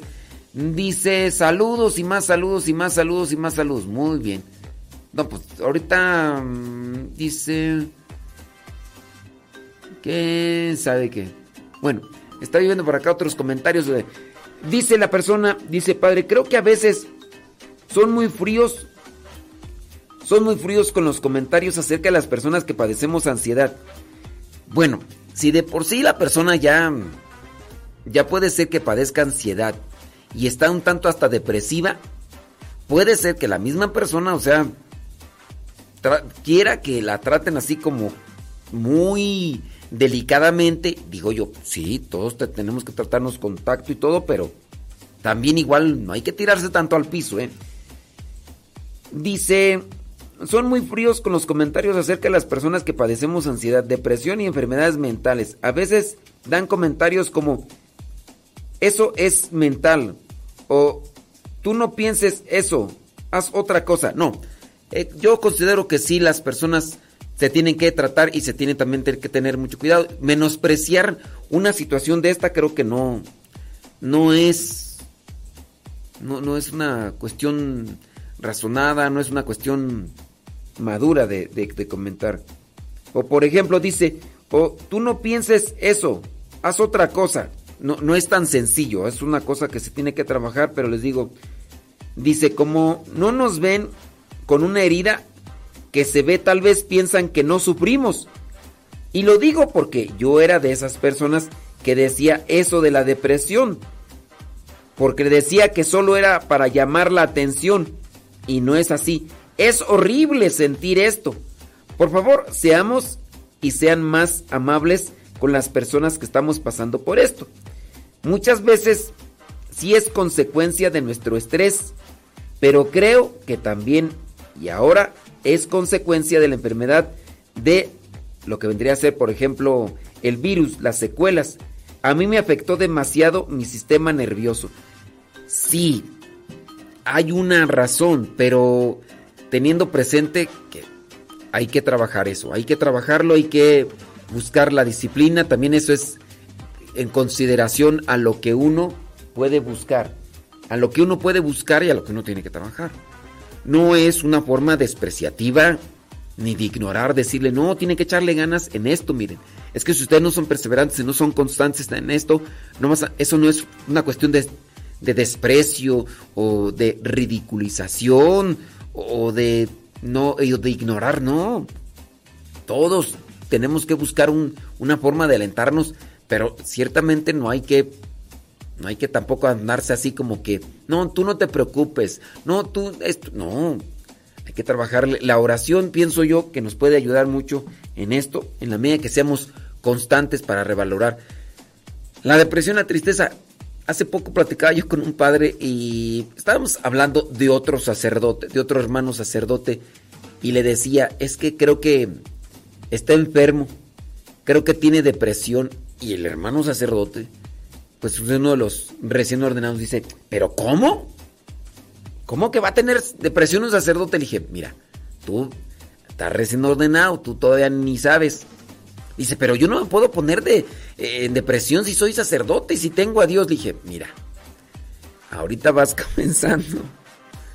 Uno se descuida y cuando se descuida, cuando ya menos te das cuenta, tienes algo que a lo mejor antes no querías y no aceptabas. Entonces, más que estar enjuiciando a una persona es más bien tratar de cuidarte porque si no, la vida es, es, es difícil. Entonces hay que... Hay sacerdotes que se han suicidado, seminaristas religiosas, que porque han caído en un colapso espiritual y, y todo. Entonces no hay que despreciar, no hay que humillar, no hay que ridiculizar, no hay que ignorar. Eso de que, ay, es una pura cosa mental, eso, eso ni es cierto, eso es pura mentira. No, tengan cuidado porque las cosas tienen su repercusión y todo. Sí hay que ser muy, pero muy pacientes, pero también hay que tener cuidado para que la persona no se sienta tan cobijada, tan cobijada que al final de cuentas vaya a quedar como que en un nidito y, y no, no luche, no trabaje. Para la de Michigan, porque es de Michoacán. Y para todos esos hombres que les da miedo cumplir lo que prometieron en ese altar. Puro Villachuato, Michoacán, vale. Me gustas completita, quiero amarte más. Gordita o flaquita, te amaré mucho más. Pondré todo mi esfuerzo para hacerte suspirar y mirar en ti sonrisas al despertar.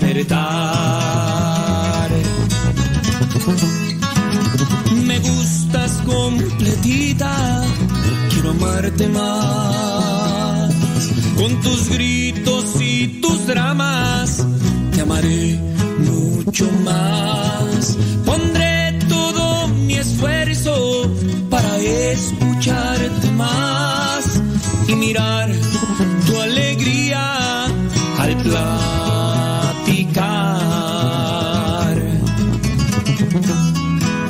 En ti encontré yo todo, otra no voy a buscar. Quiero cumplirte todo, lo prometido en el altar. Pues Cristo fue testigo del amor que te juré y todas las promesas que ante él cuentas daré. Acuérdate, mi brother, que lo que prometemos en el altar ante Dios hay que cumplirlo. La familia está por encima de todo, compadre. ¡Échale, Ferrer!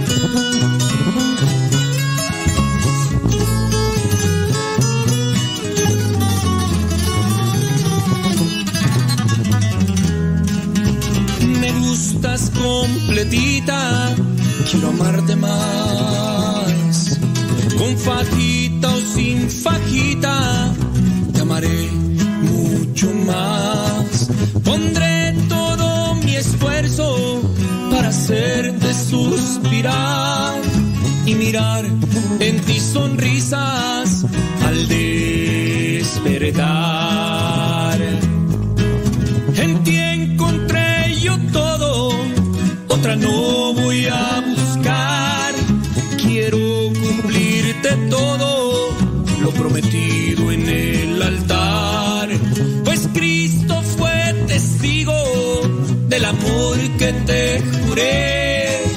y todas las promesas que a ti cuentas daré.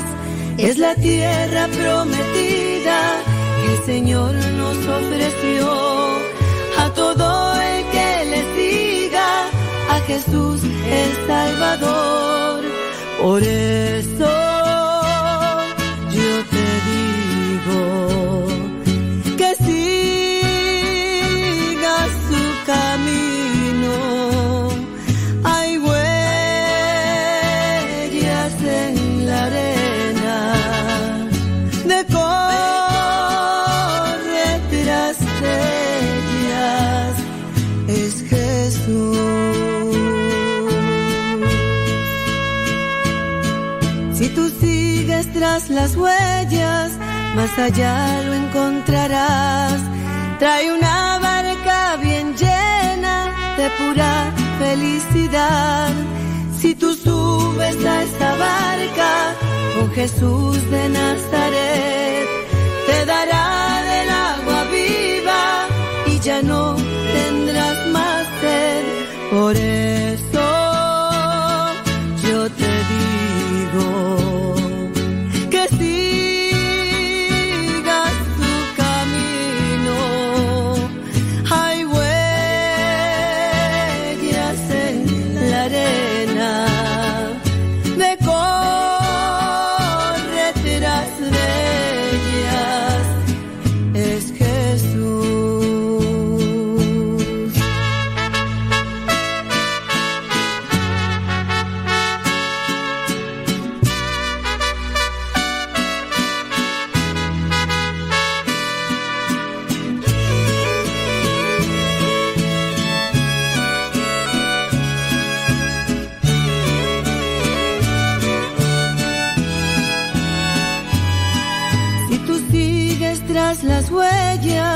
más allá lo encontrarás. Trae una barca bien llena de pura felicidad. Si tú subes a esta barca con Jesús de Nazaret, te dará del agua viva y ya no tendrás más sed. Por eso yo te digo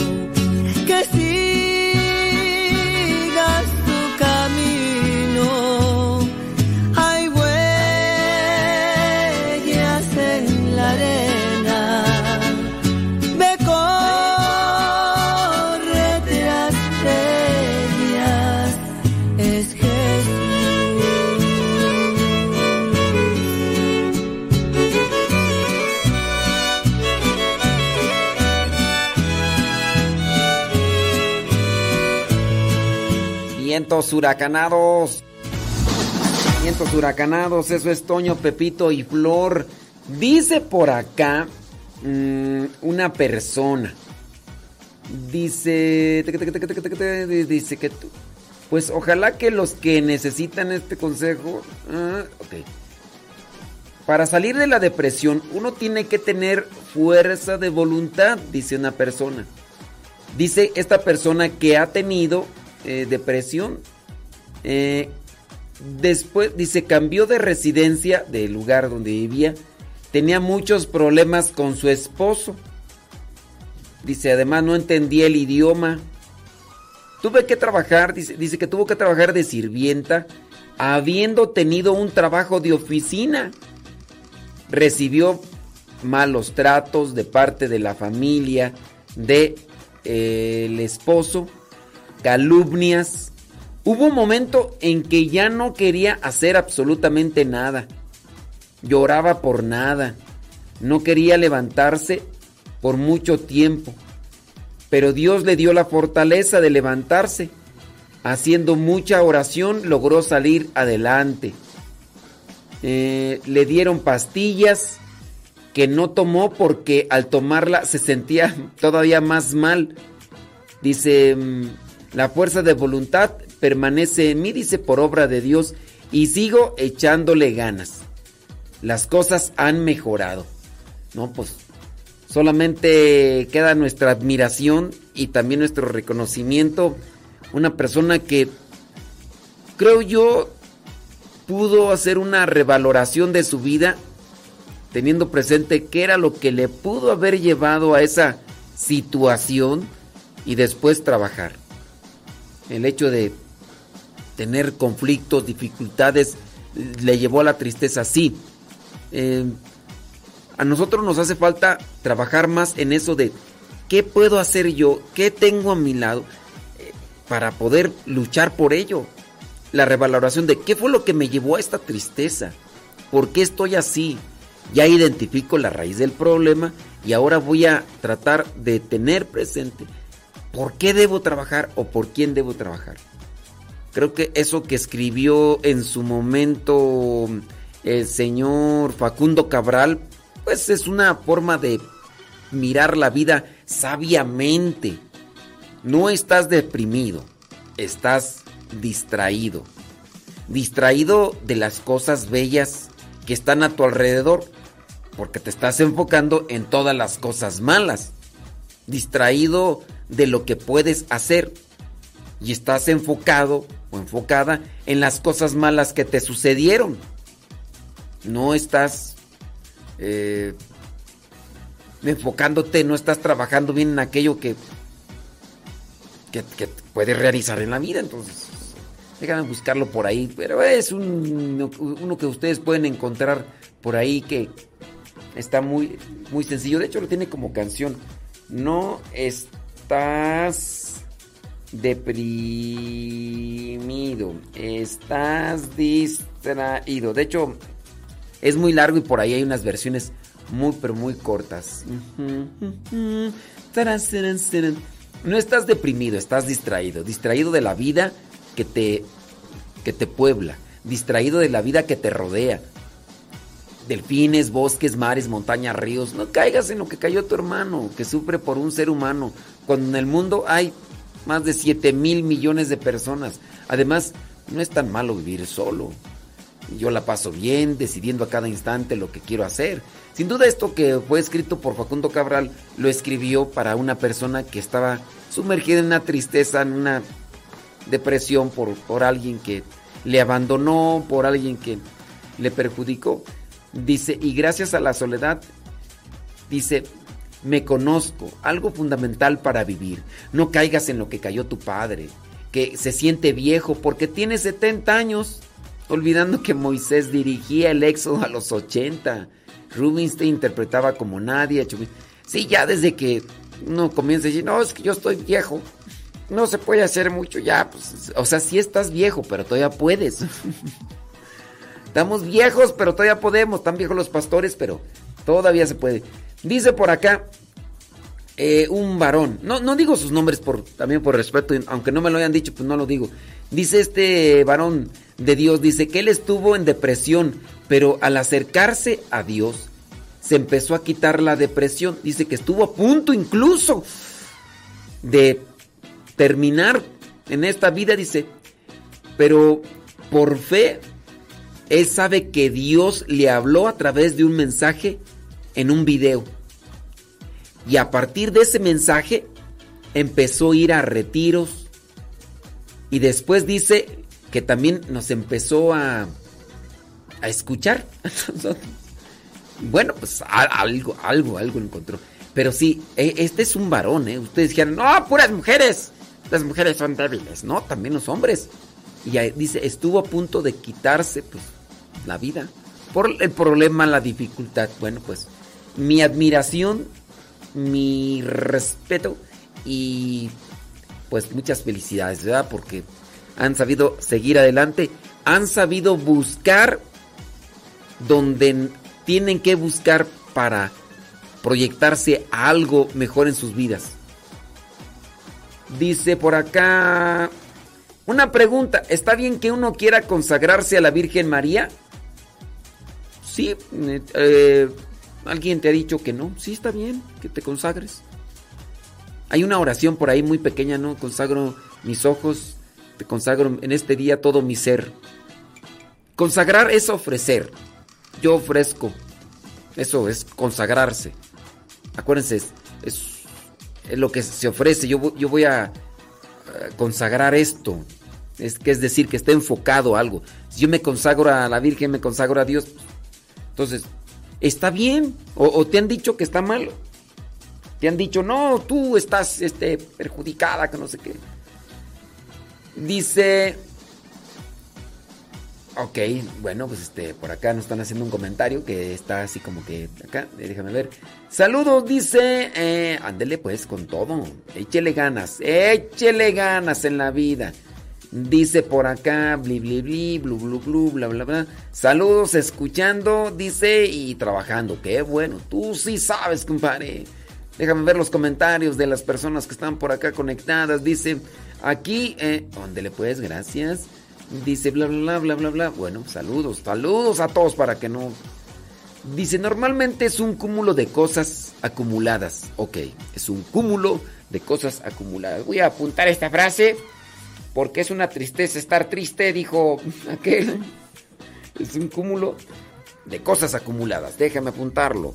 Eh, qué triste es la tristeza y es un cúmulo de cosas acumuladas. Vientos huracanados. Porque, yo la apunté, es una frase que voy a poner ahí Dice entonces que es un cúmulo de cosas acumuladas. Dice en mucho tiempo. Mucha gente piensa que los que con antidepresivos ya se va a arreglar todo, pero es un proceso y pensar, los antidepresivos son drogas, ¿no? Lo único que te hacen es como que desconectarte en cierto momento, pero ya después se hace un cúmulo de cosas acumuladas y, y se acumulan más. O sea, sí, es un cúmulo de cosas acumuladas y luego se acumulan más. Y lejos de salir de esa depresión, vas a tardar más. Así que... Ándale pues. No, yo sí digo que... Dice que le bajen al pan a la comida chatarra, que le metan más a las lumbres. Sí, cuando, una persona está en depresión, pero estamos hablando, hay niveles, hay niveles. Eh, cuando la persona está en, en depresión, tristeza, que, pero que estamos hablando ya de un descuido grande, cuando se ha habido un desorden fuerte, a la persona hay que tenerle mucha paciencia, ¿eh? y, y, yo pienso que uno tiene que trabajar por ahí buscando la manera de, de, de llegarle. Y eso estaría en, el, en relación al cuánto conozco a esta persona. Y en base a cuánto conozco a esta persona, sé qué puedo decirle y qué no puedo decirle para que no se me vaya a tirar al piso. Pero hay de grados a grados. O sea, no a todos se les puede tratar igual. Y sí, con base a esto de la depresión, la ansiedad, la tristeza, también hay que cuidar la alimentación. Hay que cuidar la alimentación, hay que cuidar también la salud física. Sobre todo hay que tener enfoque en la cuestión espiritual, pero hay que buscar que alguien motive, inspire, y ahí es donde está el trabajo, encontrar la pieza exacta para el momento exacto, para la situación correcta. ¡Ay, Jesús!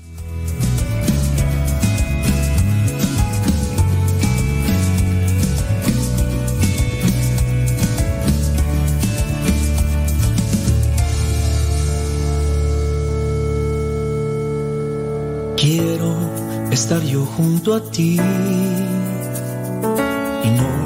separarme yo de ti, Jesús. Quiero que ilumines mi corazón para llevar luz de ti a los demás. Quiero estar yo junto a ti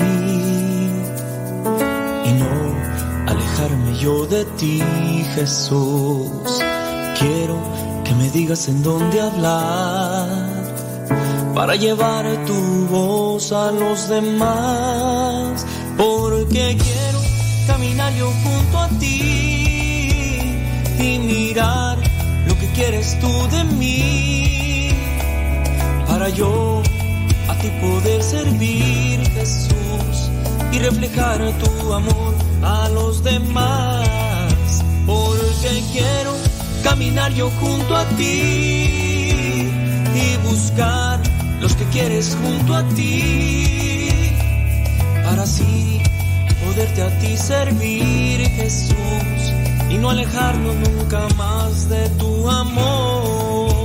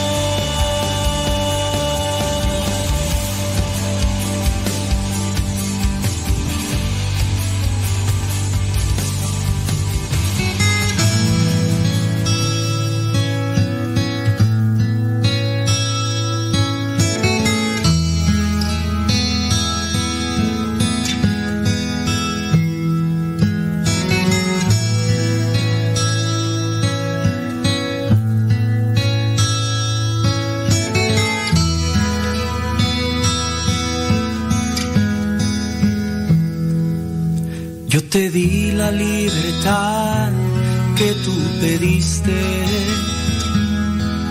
tu herencia entre tus manos te llevaste. Y mi corazón sufrió por ti al verte partir. Es un hijo amado se alejó de mí. Malgastaste todo lo que te llevaste. Engañado por la vida que enfrentaste. El camino lo conoces bien para regresar a mí. Como el padre que yo soy, te espero a ti.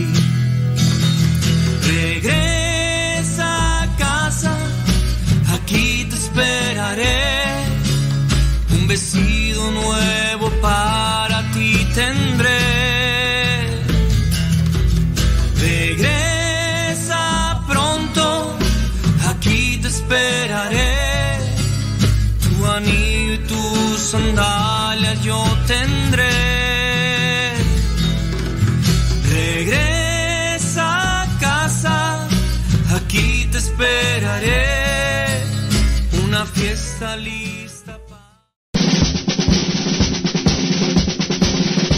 Una frase o un pensamiento quizá no cambien tu vida, pero te podrá ayudar para generar una reflexión que te lleve a un cambio en tu manera de vivir. Vámonos al segmento Las frases del Facebook.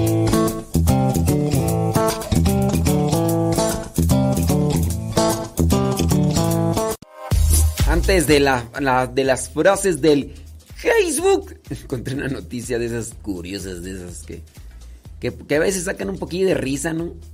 Resulta, todos conocemos la clásica frase, profesor, mi perro se comió mi tarea. Es una de las icónicas frases y excusas entre los alumnos para evadir que realmente no hicieron sus deberes. Sin embargo, en esta ocasión se hizo viral una, una noticia. Se invirtieron los papeles ya que un profesor tuvo que dar esa excusa a sus estudiantes. Como si de un meme se tratara, un profesor compartió la fotografía de su travieso perro, quien acaba de demostrar que no todo se trata de mentiras y que fácil la realidad muchas veces supera a la ficción. Pues el perro destruyó varias hojas, presuntamente la tarea de los alumnos, y en la fotografía se ve a un perro, un husky, así con esos ojos pispiretos, orejas levantadas, juguetón y todo. Se ve ese perro husky con un montón de hojas todas destruidas a sus pies. Así merengues tengues. Cuando eres maestro y tu perro se come la tarea de todos, escribió el usuario ahí en la, en la foto que subió a su red social. Un perrito de raza husky, así blanco y gris, con un destrozo de hojas y una cara de yo no fui al ser descubierto por su amo. La publicación rápidamente se volvió viral y otros usuarios no dudaron en dejar los comentarios más divertidos destacando que en esta ocasión los papeles se invirtieron. Sin embargo, después de lo popular que se volvió la instantánea foto, se desconoce el resto de la historia. Pero ahora viene el chisme.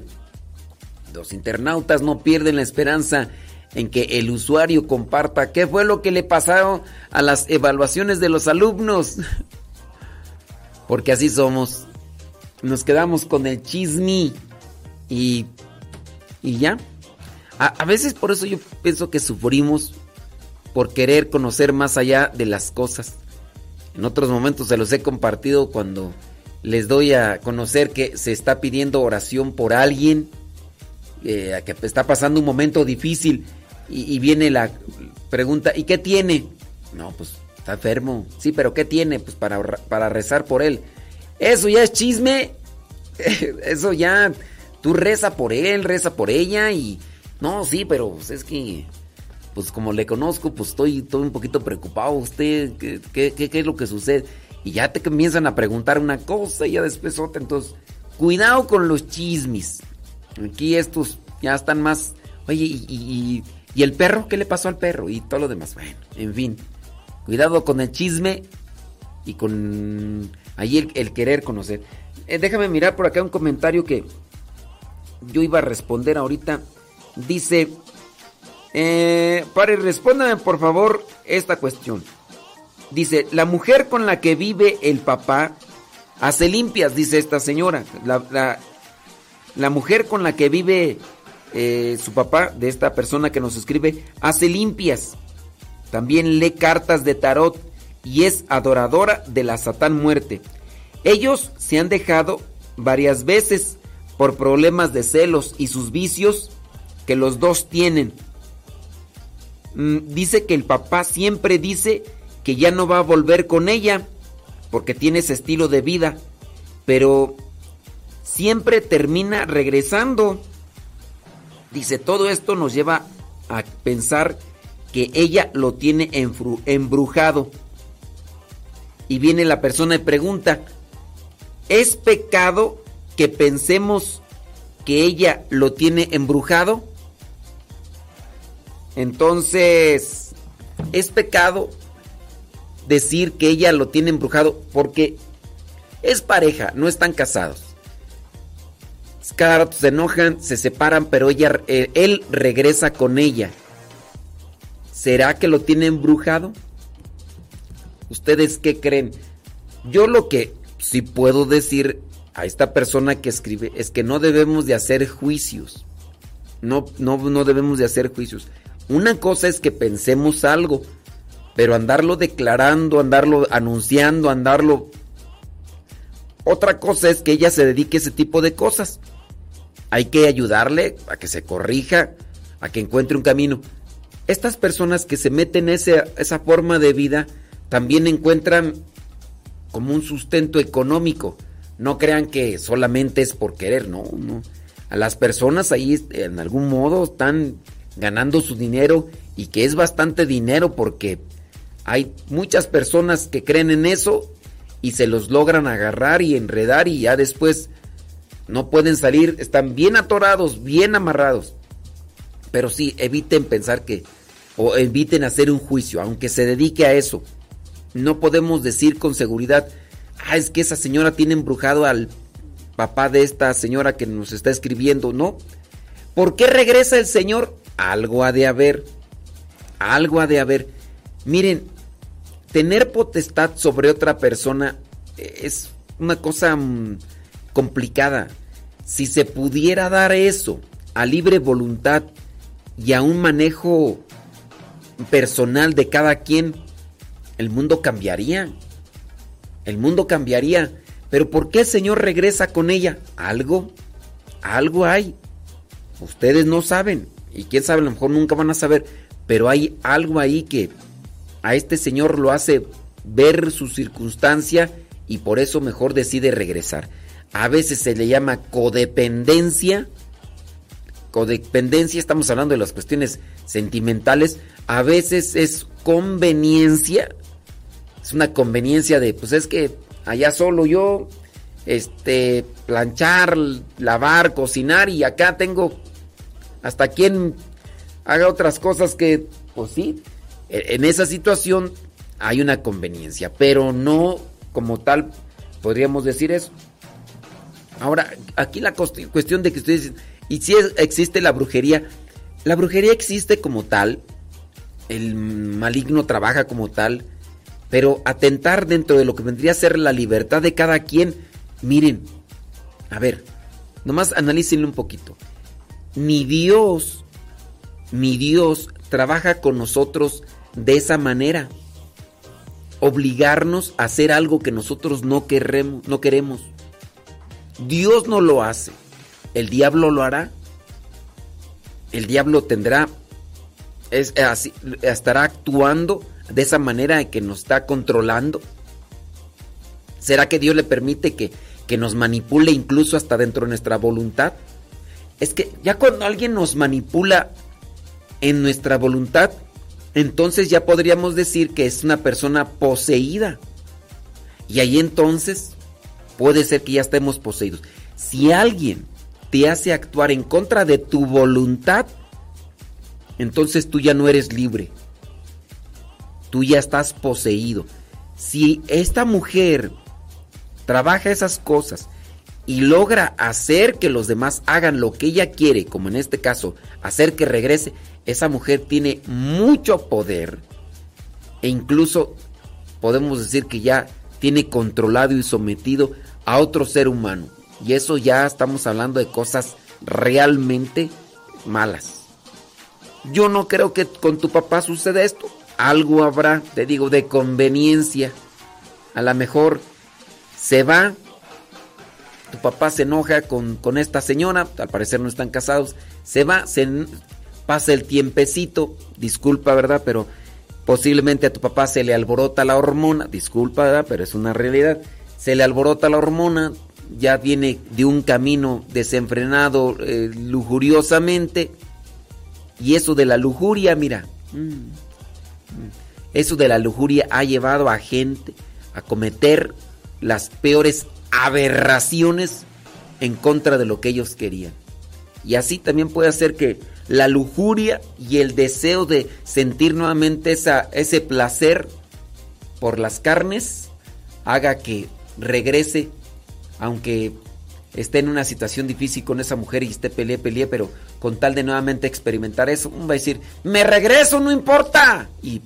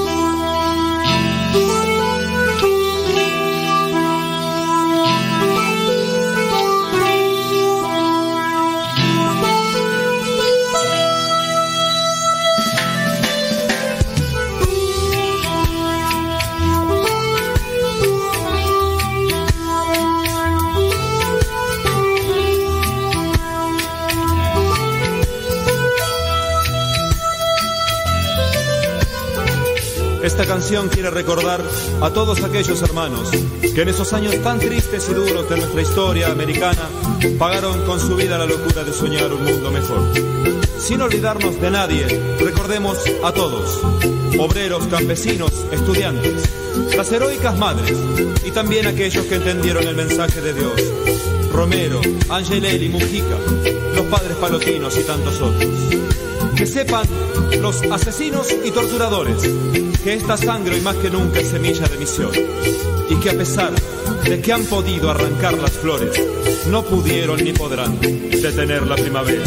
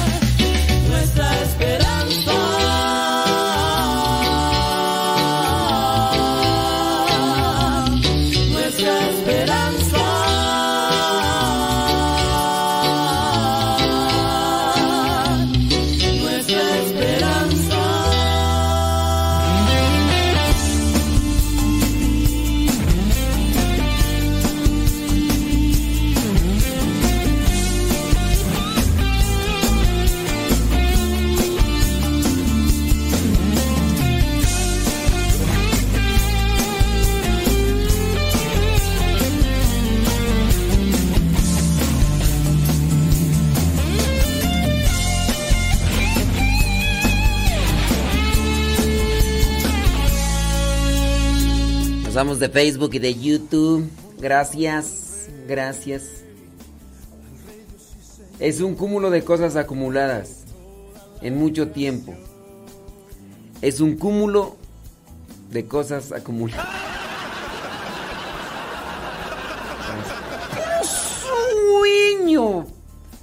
Magda Guerrero. Tres. En fin, en fin, en fin. 11 de la mañana con 14 minutos. Saludos a Marta Juan Torres, que anda por ahí bien trabajosa. Dicen que esta señora que hace limpias gana mucho, pero mucho dinero. Mm. Por los trabajos que hace. Muchas gracias por sus consejos. Es que sí ya estamos cansados de esta situación porque sí han peleado fuerte de golpes y pues dice que el papá se va de la casa y después ella va por él. Él ya gastó todos sus ahorros en ella, le fincó casa, le compró carro y pues ahora ya no tiene nada. Imagínense. Algo tiene la señora. Miren, ahí están la codependencia. La codependencia y la fragilidad también. La codependencia y la fragilidad mental. que pueden tener ciertas personas. Y aunque sea hombre, pues, ¿qué quieres? Sí, hombre, hombre, pero hay, hay señoras más gallonas, ¿verdad? Porque. Señoras que. Esas controladoras de esas que. ¡Ops! ¡Dios libre! Porque. Hay veces que aunque no estés casado. Te controlan y. Y ya están de secretarias. Ya están ahí encargadas de una parroquia. O en un grupo. Y ¡oh, no! Te dicen que sí y que no. Y no necesariamente estoy hablando de señoras casadas o solteras. También religiosas.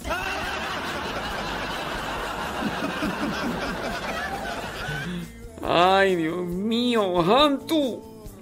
Yo guardé la hora. Bueno, de Facebook y de YouTube nos desconectamos. Gracias. Recuerden ahí en Spotify también está el canal Modesto Radio. Modesto Radio en Spotify. Soy Chororororo. Saludos a los que están trabajando en oficina. Saludos. Yo conozco algunos de oficina que están en la oficina pero no trabajan. Nomás mirando videos. Y memes. Y... No. Eso es pecado, ¿eh? Eso es pecado. Hay un Dios todopoderoso. Hay un Dios todopoderoso. Así que. Ahí se los haiga, dicen.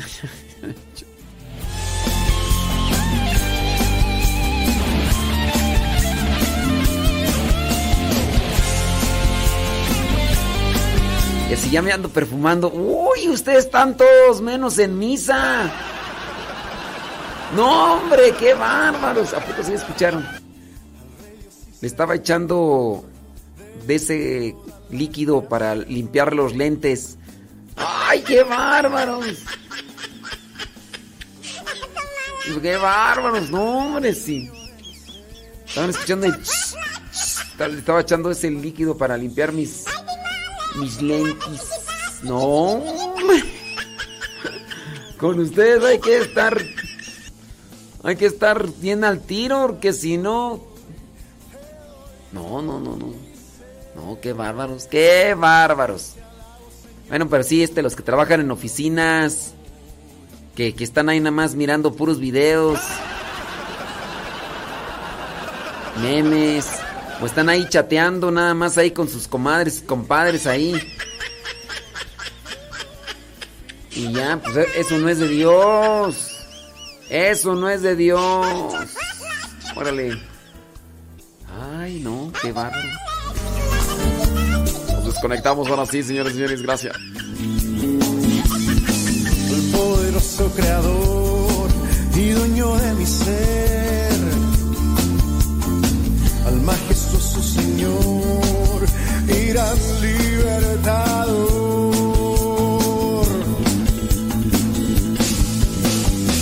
Me pongo en tus manos hoy,